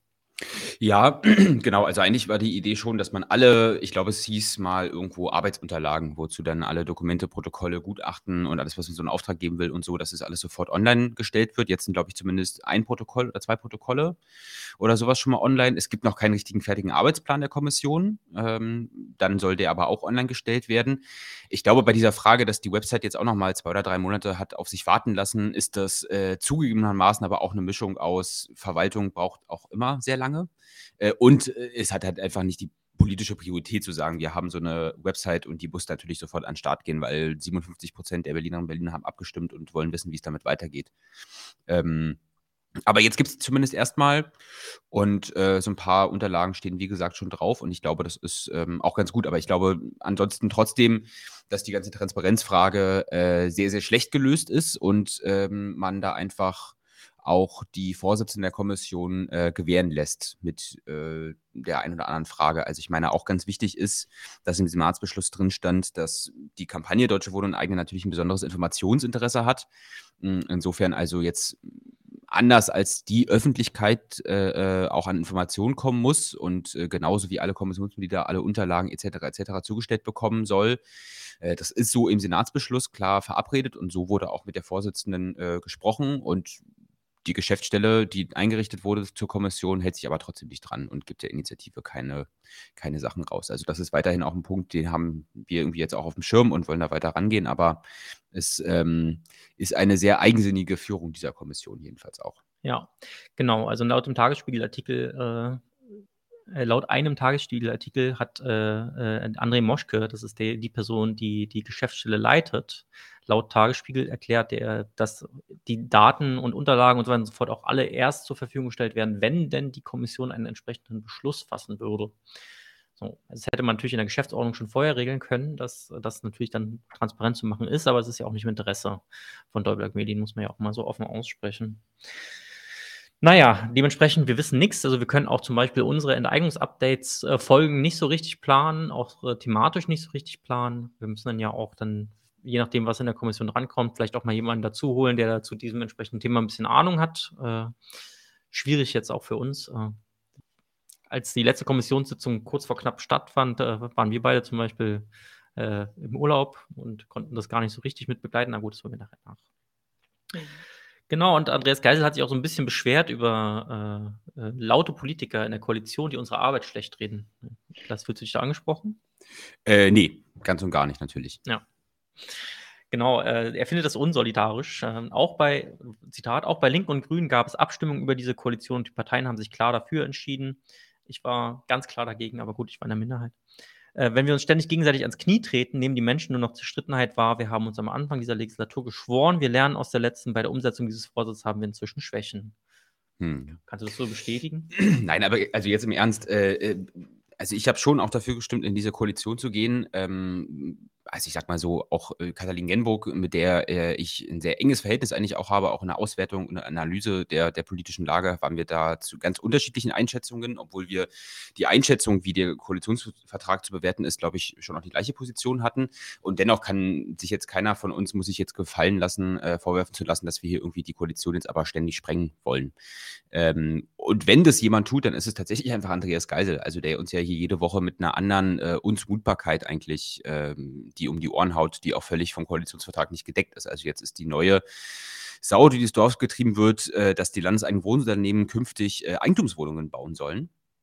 Äh, was also ganz eindeutig dem Koalitionsvertrag, also abgesehen davon, dass es politisch absolut absurd ist. Ähm, ich meine, der Verkauf der kommunalen Wohnungen hat die Probleme zentral verursacht, über die wir heute sprechen. Und wir reden die ganze Zeit darüber, dass irgendwie Volksentscheid wie Deutsche Wohnen Co. eigenen fordert, dass wir äh, massenhaft Wohnungen aus der Marktlogik herauslösen und äh, die in öffentliches Eigentum überführen. Und der Forscher von Andreas Geisel sieht so genau das Gegenteil vor. Die landeseigenen Wohnungen, die gerade ja überhaupt nicht einer klassischen Marktlogik unterliegen, so richtig, weil da politisch äh, stark reguliert ist, wie die Mieten steigen etc., die sollen jetzt vermarktet werden, an den Markt gebracht werden. Und das sind halt also ständig so diese Unzumutbarkeiten und ähm, ich würde sagen, mit einigen Sachen kommt er auch auf jeden Fall durch, mh, hm, weil ich glaube, einfach äh, die nötige Kaltschnäuzigkeit hat, die Sachen dann einfach in die Welt zu bringen, von der sich, glaube ich, äh, die Linke äh, auch noch ein bisschen was äh, abschneiden kann. So eine Kaltschnäuzigkeit auch tatsächlich einfach zu haben und die Dinge einfach zu tun.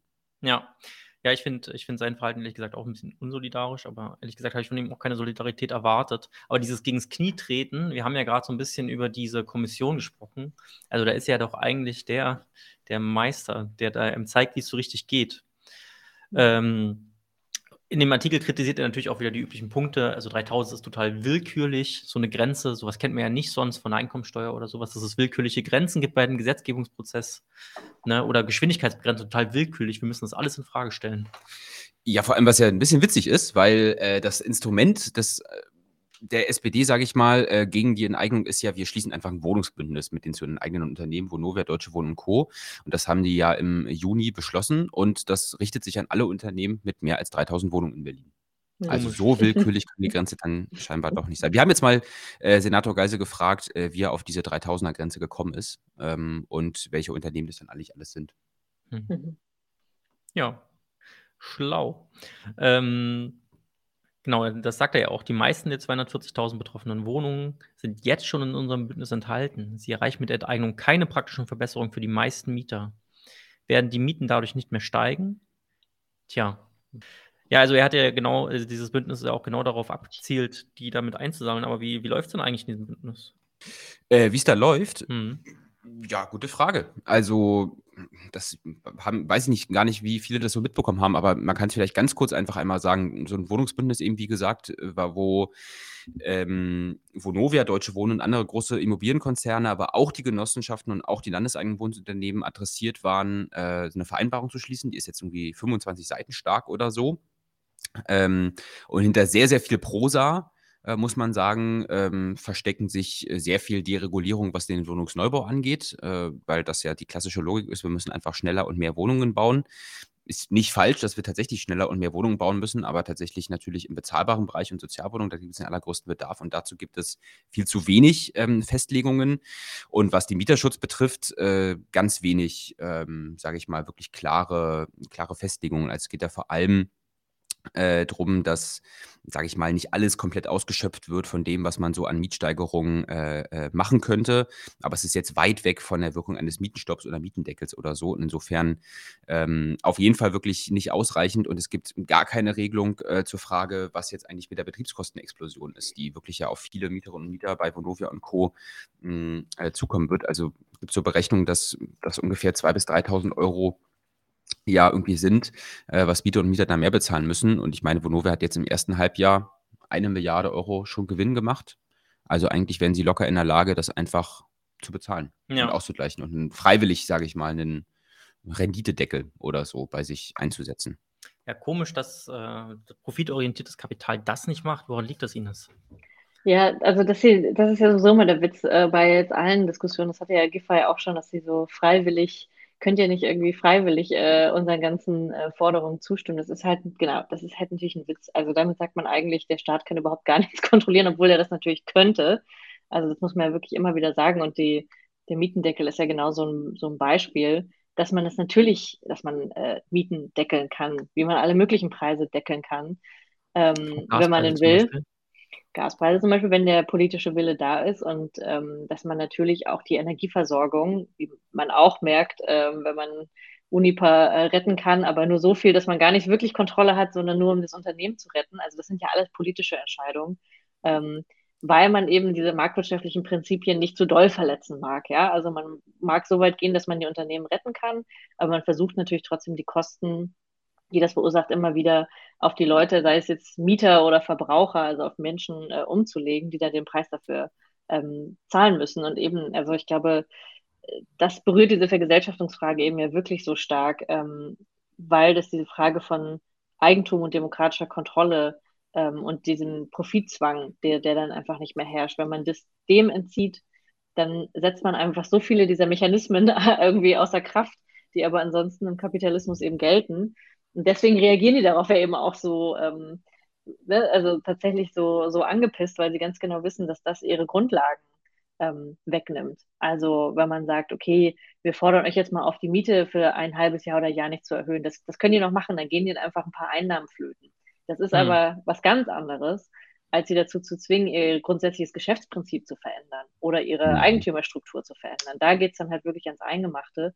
Ähm, das heißt, tatsächlich ist es so, dass manche Unternehmen dann wirklich, und das hat ja Vonovia dann auch gesagt, ach, nach dem Mietendeckel, ihr müsst dann gar nicht die Miete zurückzahlen. Und dann denken alle, oh, die Unternehmen sind so nett, weil sie, sie entlassen, also ich muss die 500 Euro nicht zurückzahlen. Aber das ist halt keine Nettigkeit, sondern im, ein Jahr später hauen, hauen die dann wieder die äh, Mietsteigerung drauf. Also das ist halt dann immer nur eine Frage der Zeit, ähm, wann das sozusagen wieder zuschlägt, dieser ähm, Profitzwang. Und ähm, ja, das ist leider, ähm, soll man sagen, äh, ist dann in diesem System drin als ähm, Grundlage und das kriegt man wirklich nicht weg, indem man ein Unternehmen bittet, äh, freundlicher zu sein. Es gibt keine freundlichen Unternehmen leider. Ja, mhm. gerade wenn es um Aktiengesellschaften geht, dann äh, muss man ja auch sagen, die sind ja auch per Gesetz dazu verpflichtet, das Beste für ihre Aktionäre rauszuholen. tatsächlich. Jetzt kann man sagen, Gesetze hin oder her. Das ist, äh, im Gesetz steht eigentlich auch irgendwas von Eigentum verpflichtet oder so, also im Grundgesetz beispielsweise. Mhm. Aber ähm, ja, auch ihre Bonis hängen an ihren Gewinnen. Also die Leute, die dort Entscheidungen treffen, die kriegen Bonis dafür, dass sie kurzfristig viel Geld steigern. Niklas hat es gerade erwähnt. Also im letzten, im Vergleich zum letzten Jahr konnte äh, Vonovia um 36, 35 Prozent ihren Gewinn steigern im ersten Halbjahr. Was übrigens gleichzeitig auch sich gesteigert hat, sind die Mietpreise. Ne, um 2 Prozent nämlich. Äh, und das kriegt man nicht durch warme Worte weg, sondern indem man das eben äh, ihnen entweder wegnimmt oder sie enteignet. Und das genau dasselbe stellt sich ja auch bei der Gasfrage jetzt. Ne? Also man hätte auch diese ganzen Versorgungskonzerne einfach enteignen können, vergesellschaften können und hätte dann als Gesellschaft insgesamt die Kosten dafür tragen können, dass wir als Gesellschaft und äh, dass die, die schwächsten Teile unserer Gesellschaft nicht erfrieren oder irgendwie nicht mehr warm duschen können oder so. Stattdessen gibt es jetzt irgendwie so eine wirklich freche Kampagne und irgend so ein Habeck stellt sich hin und erzählt mir, dass er ja immer nur fünf, also ich dusche, ich dusche eh kalt, deswegen darf ich das jetzt auch einfach mal so kritisieren, aber dass man äh, ja auch nicht so lange warm duschen muss oder so. Also, naja. Ja, ja, ich, ich wollte auch noch mal sagen, also ich meine, das Geschäftsmodell von Vonovia ist halt gerade darauf ausgelegt, äh, die Mieten zu steigern. Das steht auch in den Geschäftsberichten als langfristige Strategie. Das ist, äh, also irgendwann muss sich, müssen sich auch die massiven Investitionen im Sinne von wegen Ankauf ähm, und, und die hohen Grundschulden, die sie aufgenommen haben, ja auch wieder reinkommen und deswegen müssen die Mieten steigern. Und ich glaube jetzt die Ankündigung von Vonovia, also sie haben ja zwei äh, interessante Ankündigungen in letzter Zeit gemacht. Einerseits die Mieten jetzt zu erhöhen wegen der Inflation eigentlich erstmal Quatsch, weil der geringste Anteil der Kosten sozusagen äh, hat jetzt wirklich was damit, also die, die Kosten für Vonovia steigen nicht in so einem Maße, dass sie jetzt flächendeckend überall die Mieten anhöhen müssten, anheben müssten. Ähm, aber es ist, glaube ich, auch vor allem ein Signal an die Aktionärinnen und Aktionäre zu sagen, wir werden hier auch bei Fallen, also enorm fallendem Aktienkurs bei Vonovia und den anderen Immobilienkonzernen, wir sind ja auch in der Lage, äh, unsere Einnahmen nochmal weiter zu erhöhen. Und das haben sie nochmal eins oben drauf gesetzt mit der Ankündigung, dass sie jetzt deutschlandweit ähm, Immobilien im Wert von 13 Milliarden Euro verkaufen wollen.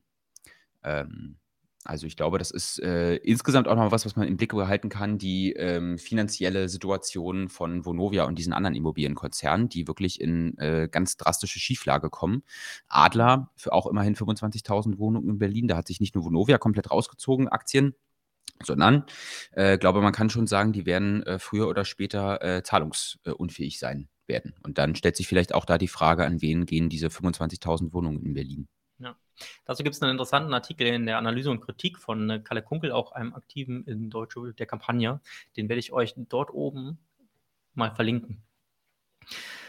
Äh, ja, und äh, nebenbei übrigens auch Deutsche Wohnen ist ja weiterhin aktiv in dieser Stadt und ähm, saniert auch kräftig. Und jetzt äh, ist äh, in der Berliner Zeitung ein Artikel erschienen, den ich euch auch oben im i verlinken werde, dass äh, die entsprechenden Sanierungen zu Mietsteigerungen um 31 Prozent auf einen Schlag führen werden in Spandau.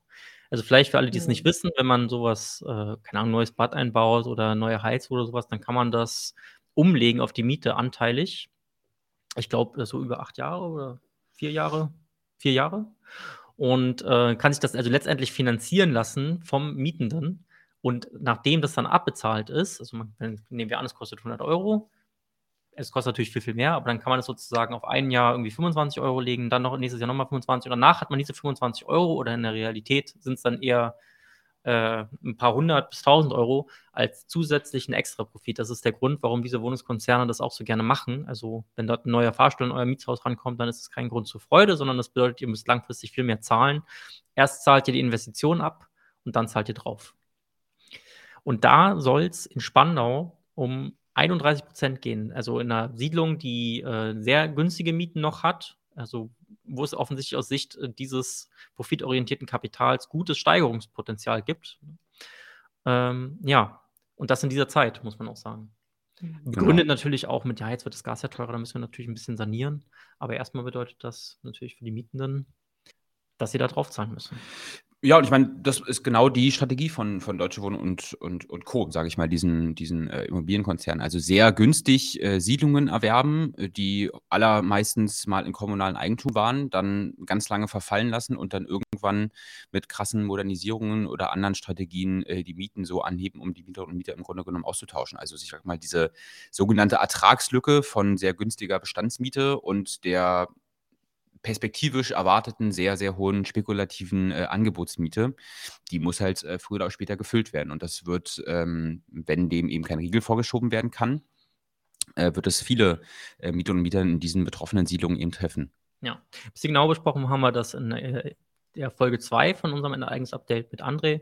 Äh, könnt ihr euch auch nochmal reinziehen. So, jetzt sind wir bei dem Punkt, wo wir ein bisschen darüber sprechen, was lief denn jetzt eigentlich in der Kommission?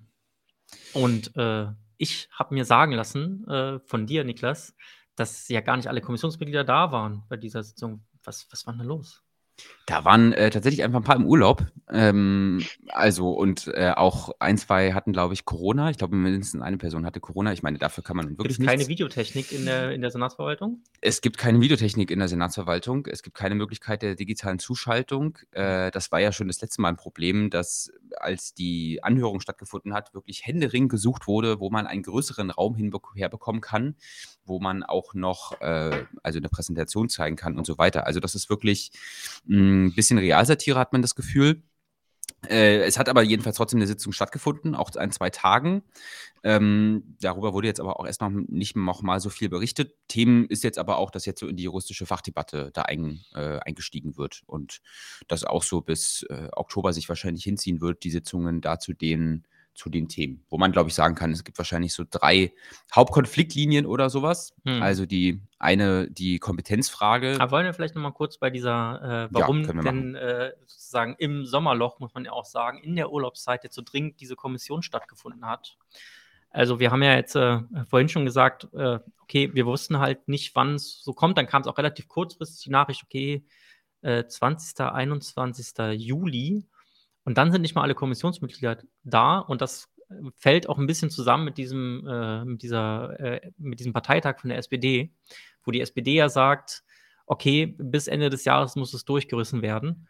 Jetzt drängt sich mir der Eindruck auf, dass dort dann auf schnell schnell gemacht wurde, eine Kommissionssitzung zusammengeschustert wurde und dann die ganzen Experten, deren Meinung ja gerade in Fragen der Juristerei so wichtig ist, sind ja also alles nur Juristen nahezu, bis auf eine, ähm, dann sind die nicht mal alle da. Hm. Kann es sein, dass da vielleicht gar nicht so wichtig ist, was die einzelnen Expertinnen und Kommissionsmitglieder da also äh, beizutragen haben, sondern dass es nur darum geht, irgendwie Termine einzuhalten und äh, da, also dass sozusagen ein ganzer großer symbolischer Akt ist? Ist jetzt meine ein hm. bisschen vielleicht freche, zugespitzte Frage. Ja, äh, der Bundestag beschließt auch ganz gerne Sachen während der Fußball-WM. Also das ist äh, nicht untypisch, dass man eigentlich die unbeliebtesten Dinge dann macht, wenn äh, nicht so viele Leute drauf gucken, einerseits. Ähm, genau, und ich glaube aber auch, also ich verfolge das jetzt gar nicht mehr so intensiv eben, weil ich glaube, das war eine sehr intensive Phase während dieser Verhandlungen und jetzt eben, man kriegt nicht mehr so viel mit aus der Kommission, wenn man nicht dranhängt und auch die Kampagne kriegt trotz dieses Informationsrechts auch sehr, sehr spät, also nicht früher äh, als ihr, nicht wesentlich früher als ihr die Informationen, wann eine Sitzung ist oder nicht.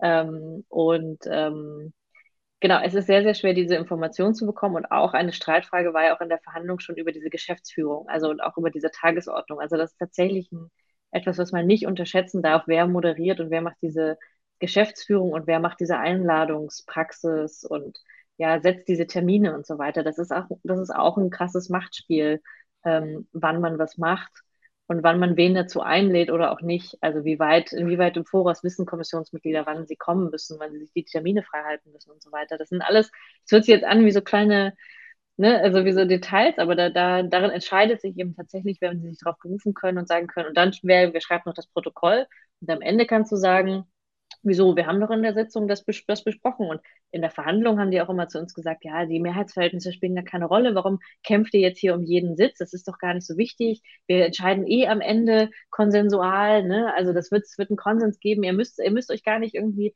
Gedanken machen über die Mehrheitsverhältnisse. Und das ist natürlich alles ein wahnsinniger Bluff.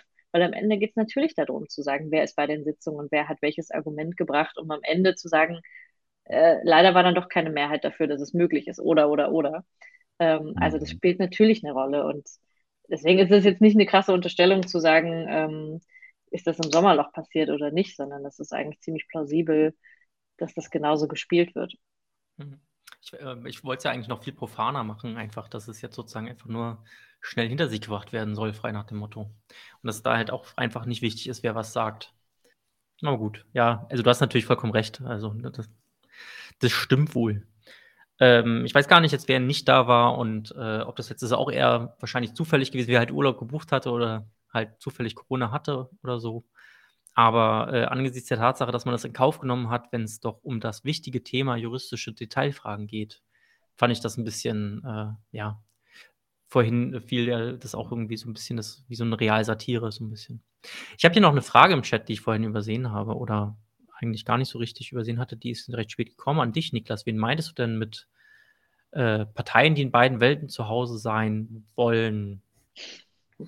Ob ich auch die Linke meine, ist natürlich, äh, habe ich die natürlich insofern nicht so mitgemeint ähm, äh, in Berlin, weil ich meine, die Linke hat sich ja nun wirklich von Anfang an total klar auch positioniert äh, und auch, glaube ich, ein wichtiger Faktor, die Kampagne da so mitzutragen. Also ich habe an der Stelle sozusagen die Grünen gemeint oder die SPD, so die jetzt auch eine sehr bürgerliche Basis haben, was ihre Wählerschicht angeht, ähm, die jetzt vielleicht wo man vielleicht nochmal stärker drüber nachdenkt, äh, wie die zu einer Forderung wie Enteignen äh, stehen.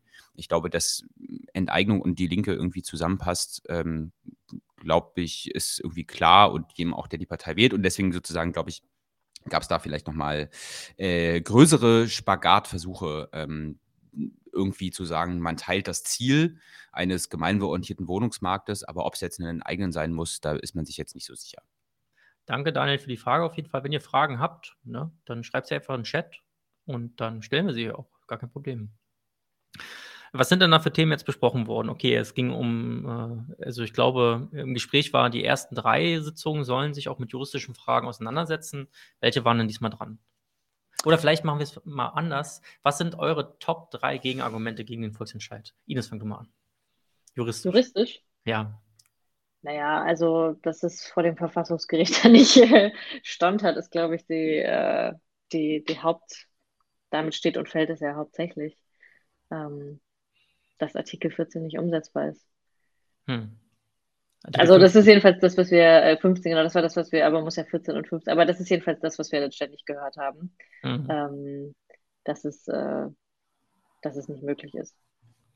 Was ist dein äh, Lieblingsgegenargument? Ich glaube auch die, also so, vielleicht kann man es auf den Satz bringen, äh, das Grundgesetz gilt nicht in Berlin, so, also im Sinne von mhm. Artikel 15 kann man hier gar nicht anwenden. Äh, und das zweite finde ich auch schön absurde Argument, äh, zu sagen, das steht da zwar drin, aber es ist ja gar nicht so gemeint. Das ist ja quasi ein Fossil und das kann man gar nicht mhm. reaktivieren und das hätte sich jetzt erledigt und so. Ähm, das finde ich auf jeden Fall auch nochmal ganz gut. Und ansonsten weiß ich gar nicht. Das sind, glaube ich, schon so die, die beiden Highlights. Aber gerne auch von, von auch nicht ganz so informierten Leuten, die dann äh, versuchen, Artikel 13, äh, äh, Artikel 14 und 15 dann doch so zu vermengen und die Kritik, die sich vielleicht eigentlich auf Artikel 14 bezieht, dann bei Artikel 15 anzubringen, wo sie gar nicht, naja, aber das ist dann schon auch mhm. äh, sehr speziell. Ja, äh, Artikel, äh, also gut, dann bringe ich noch das dritte äh, Top-Argument und zwar, dass äh, es unverhältnismäßig wäre und dass es ja auch, ja. dass da Unverhältnismäßigkeit zu prüfen wäre. Ja. Ähm, das finde ich. Zu den ganzen Fragen gibt es ja eine super spannende Podiumsdiskussion auf der Enteignungskonferenz. Ich glaube, man kann die sich noch angucken. Ich hoffe, ich sage jetzt nichts Falsches. das müsst ihr dann nochmal nachlegen oder nicht. Äh, auf jeden Fall war das. Äh, ja, wenn man sie sich noch angucken gute, kann, dann findet ihr dann macht ihr das äh, da. Okay. Okay. Äh, sorry, ich wollte jetzt nichts verkomplizieren, aber das war halt, ging halt genau um die Fragen, äh, wo auch einer, der ähm, jetzt auch in der, in der Kommission sitzt äh, und Franziska Drosel. Ähm, sozusagen als die beiden Rechtsexperten, Expertinnen nochmal genau über diese Fragen sprechen und das alles entkräften. Aber vielleicht wollt ihr nochmal eine Sendung dazu machen, deswegen. Unter Garantie. Äh, ja. Was ist da jetzt besprochen worden in dieser Kommission? Also ganz genau, also schon auch sehr viele, sehr, sehr viele Details, äh, sage ich mal. Wenn man, also ich finde, man kann äh, von dem, was ich jetzt zumindest bisher gehört habe, nicht sagen, dass die sich nicht auch sehr ernsthaft und sehr intensiv mit dem Thema auseinandersetzen und nicht, also eine ausreichend hohe Anzahl an Leuten auf jeden Fall drin ist, die tatsächlich das große Interesse haben, das ähm, äh, Umsetzung zu bringen.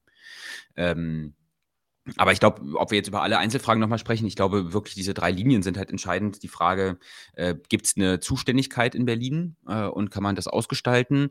Die Frage, äh, es geht ja bei Artikel 15 irgendwie um eine Aufzählung an, an Dingen. Äh, sind jetzt Wohnungen oder die Grundstücke von den Immobilienunternehmen, um die es geht, fällt es unter Artikel 15? Sind es irgendwie Produktionsmittel? Ist es eben dieser Grund und Boden, wie er damit gemeint ist? Hm, kann man auf dieser Grundlage sowas machen? Und dann wirklich die Frage der Verhältnismäßigkeit. Also muss es so eine Verhältnismäßigkeit Verhältnismäßigkeitsprüfung überhaupt geben.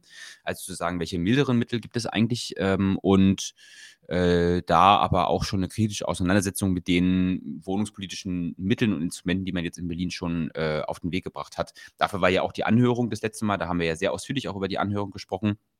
Aber ich finde, das gehört ja auch auf jeden Fall dazu, ähm, eben das auch in Zusammenhang, also selbst wenn man nicht der Auffassung ist, dass es überhaupt eine Verhältnismäßigkeitsprüfung braucht, wenn man sagt, äh, Vergesellschaftung ist ein Wert an sich, muss man das ja einordnen in die Frage, welche anderen Mittel gibt es eigentlich äh, für so ein Bundesland Berlin und was ähm, wurde davon gezogen und mit welcher Wirkung. Und dann wird man auch über die Schiene, glaube ich, relativ schnell zum Urteil kommen, man wird das nur in den Griff bekommen über einen ausreichend hohen Anteil an öffentlichen, gemeinwohlorientierten Wohnungen. Und das einzige Mittel, weil kaufen können wir es nicht, äh, ist dann die Frage der Vergesellschaftung. Ja, muss man aber auch zu so sagen, also eigentlich gibt dieser Artikel 15 das überhaupt nicht her, dass es da irgendwie eine Verhältnismäßigkeit geben muss. Ja, da ist es einfach ganz klar, es braucht nur den politischen Willen. Grund und Boden, Produktionsmittel können vergesellschaftet werden. Punkt.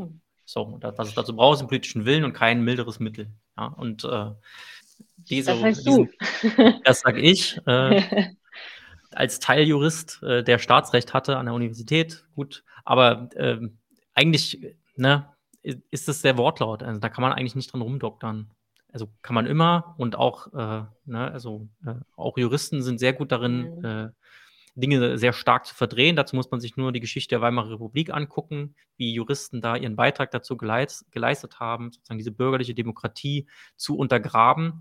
Ähm, es gibt da spannende äh, Berichte auch drüber, also diese Femenmorde, wie viele Mörder von äh, Freikorps da freigekommen sind, während man gleichzeitig irgendwie jeden Kommunisten, den man kriegen konnte, möglichst lange ins Gefängnis gesteckt hat, weil er vielleicht mal irgendwie jemanden angekratzt hat. Also das geht da in Tausende von Fällen, die dann nicht verurteilt worden sind und äh, Zuständigkeiten, die sich daran gezogen worden sind. Äh, das geht schon, aber äh, ja, der Wortlaut gibt es eigentlich nicht her. Also, der, wie gesagt, es war damals die SPD unter Kurt Schumacher, die diesen Ent, äh, Vergesellschaftungsparagraphen da eingeführt hat. Und die SPD unter Kurt Schumacher meinte das ernst mit dem Thema Sozialismus. Das hat dann ab 59 irgendwie aufgehört, aber äh, das, das dürfen wir auf Schumacher, obwohl er auch ein starker Antikommunist war, nicht kommen lassen. Man muss vielleicht ähm, noch zum Grundgesetz aber sagen, also uns hat auch äh, eine Juristin, die in der Kommission sitzt, gesagt, man kann Juristen können für eine, für eine Sache argumentieren, aber auch genau für das Gegenteil. Also das hm. ist wirklich, glaube ich, deren Job und man darf sich nicht, ähm, äh, man muss sich davon freimachen zu denken, es gäbe jetzt das eine neutrale, äh, die Auslegung dieses Gesetzes, sondern es, du kannst, hast in der gleichen Kommission wirklich gegenteilige Auslegungen.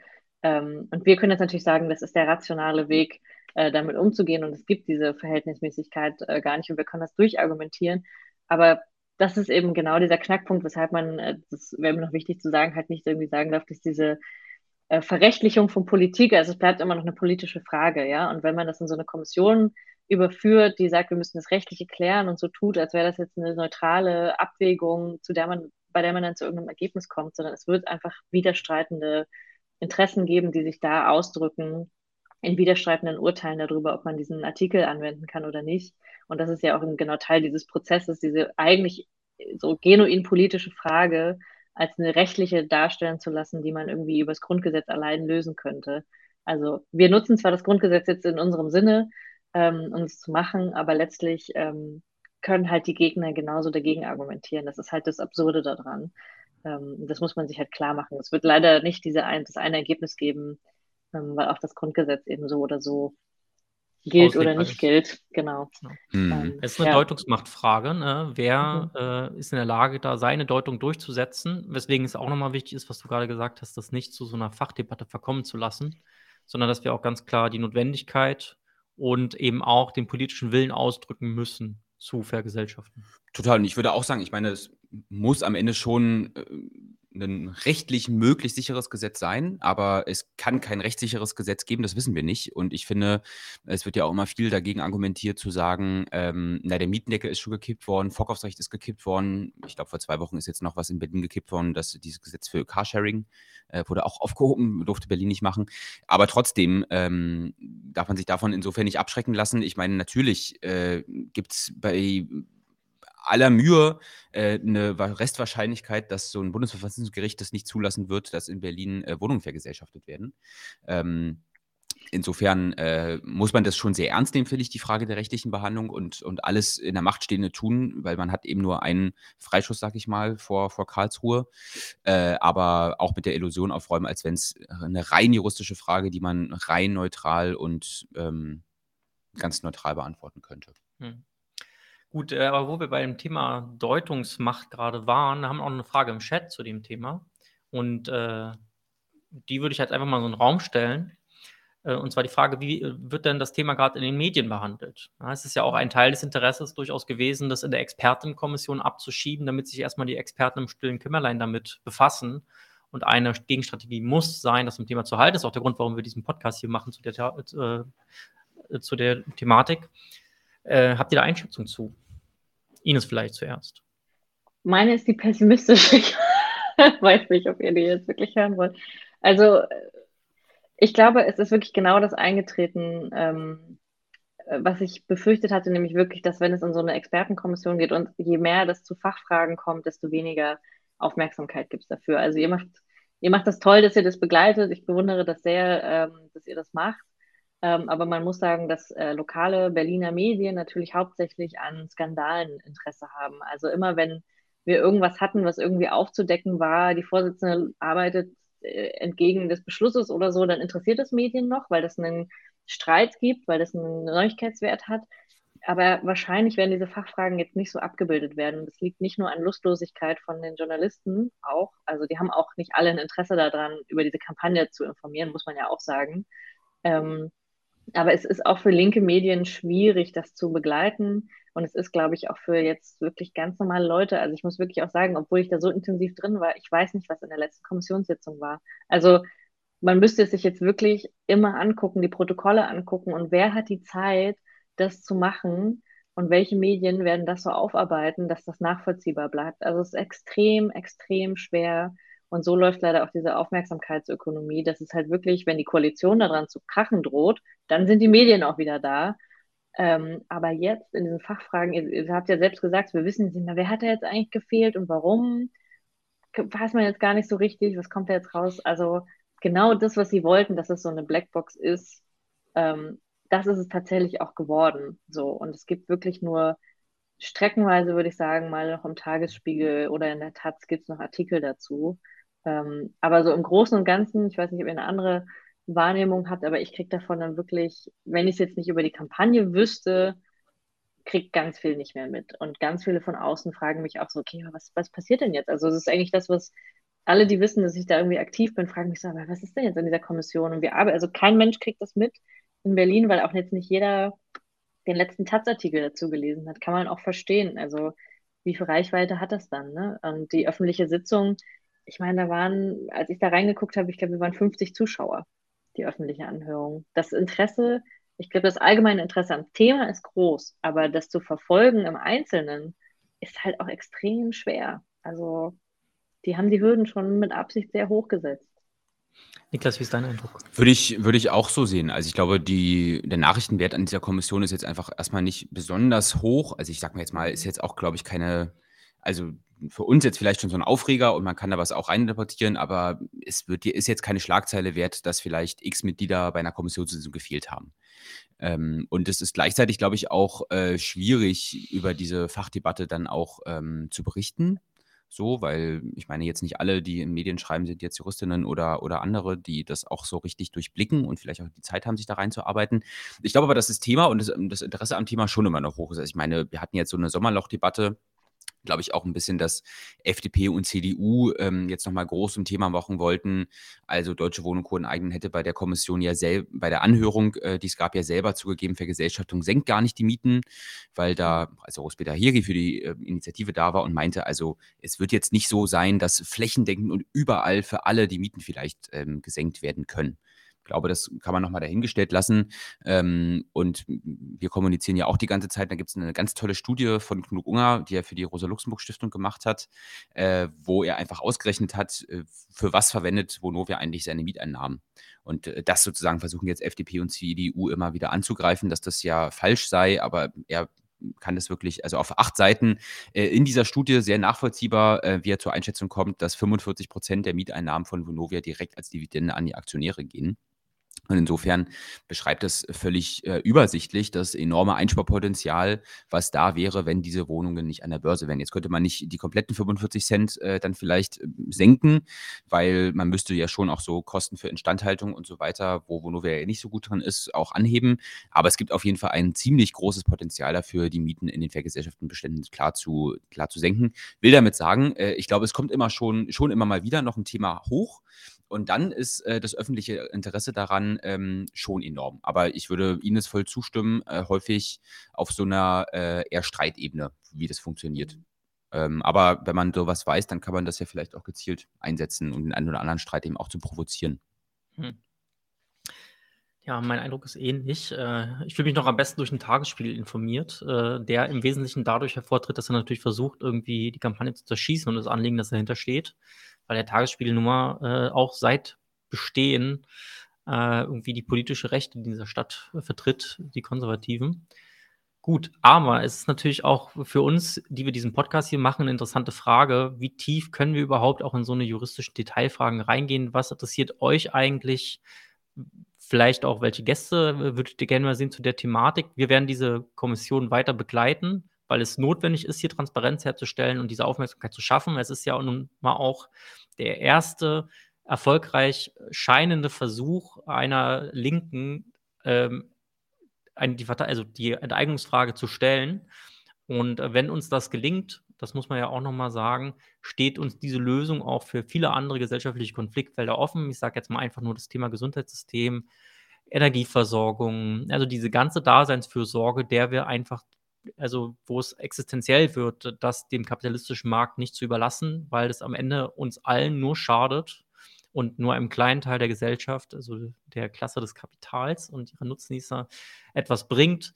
Dementsprechend äh, schreibt uns mal in die Kommentare, was euch da so interessiert, was Fragen sind, die euch da bewegen.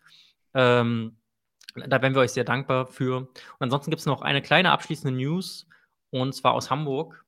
Ähm, vielleicht können wir da noch kurz drüber reden. Und ihr habt in dieser Zeit äh, die Möglichkeit, nochmal abschließend ein paar Fragen zu stellen und dann entlassen wir Ines auch in den, äh, ins Restwochenende. Ja, also in Hamburg startet auch ein äh, Volksbegehren und zwar am 15. September und äh, dort geht es mit der Unterschriftensammlung los. Also für alle, die ähm, vielleicht in Berlin nicht dabei sein konnten beim Unterschriften sammeln, aber so heiß sind, auf ähm, mit den Leuten über Enteigner zu sprechen, die haben, glaube ich, eine gute Gelegenheit, nach Hamburg zu fahren. Ja. Ist auch schön da.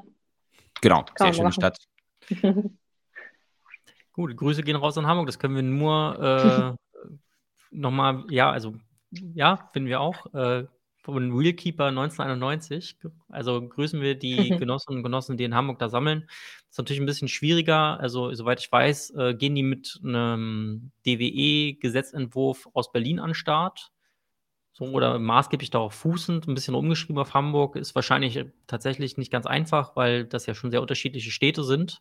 Aber auf jeden Fall, wir drücken die Daumen und wir hoffen, dass da auch viele Städte nachziehen nach ihren Möglichkeiten, äh, damit diese Frage hoch bleibt. Ja? Also selbst wenn es in Berlin scheitert, der Kampf geht weiter, hat Rudi Lutsch gesagt. Und äh, das sollte auch äh, in anderen Fragen so der Fall sein. Es gibt ja auch noch eine ganze Reihe anderer Kampagnen, RWE enteignen und so weiter und so fort. Die haben es alle verdient, enteignet mhm. zu werden. Also macht es auch in eurer Stadt. Kamen jetzt gar keine Fragen mehr rein.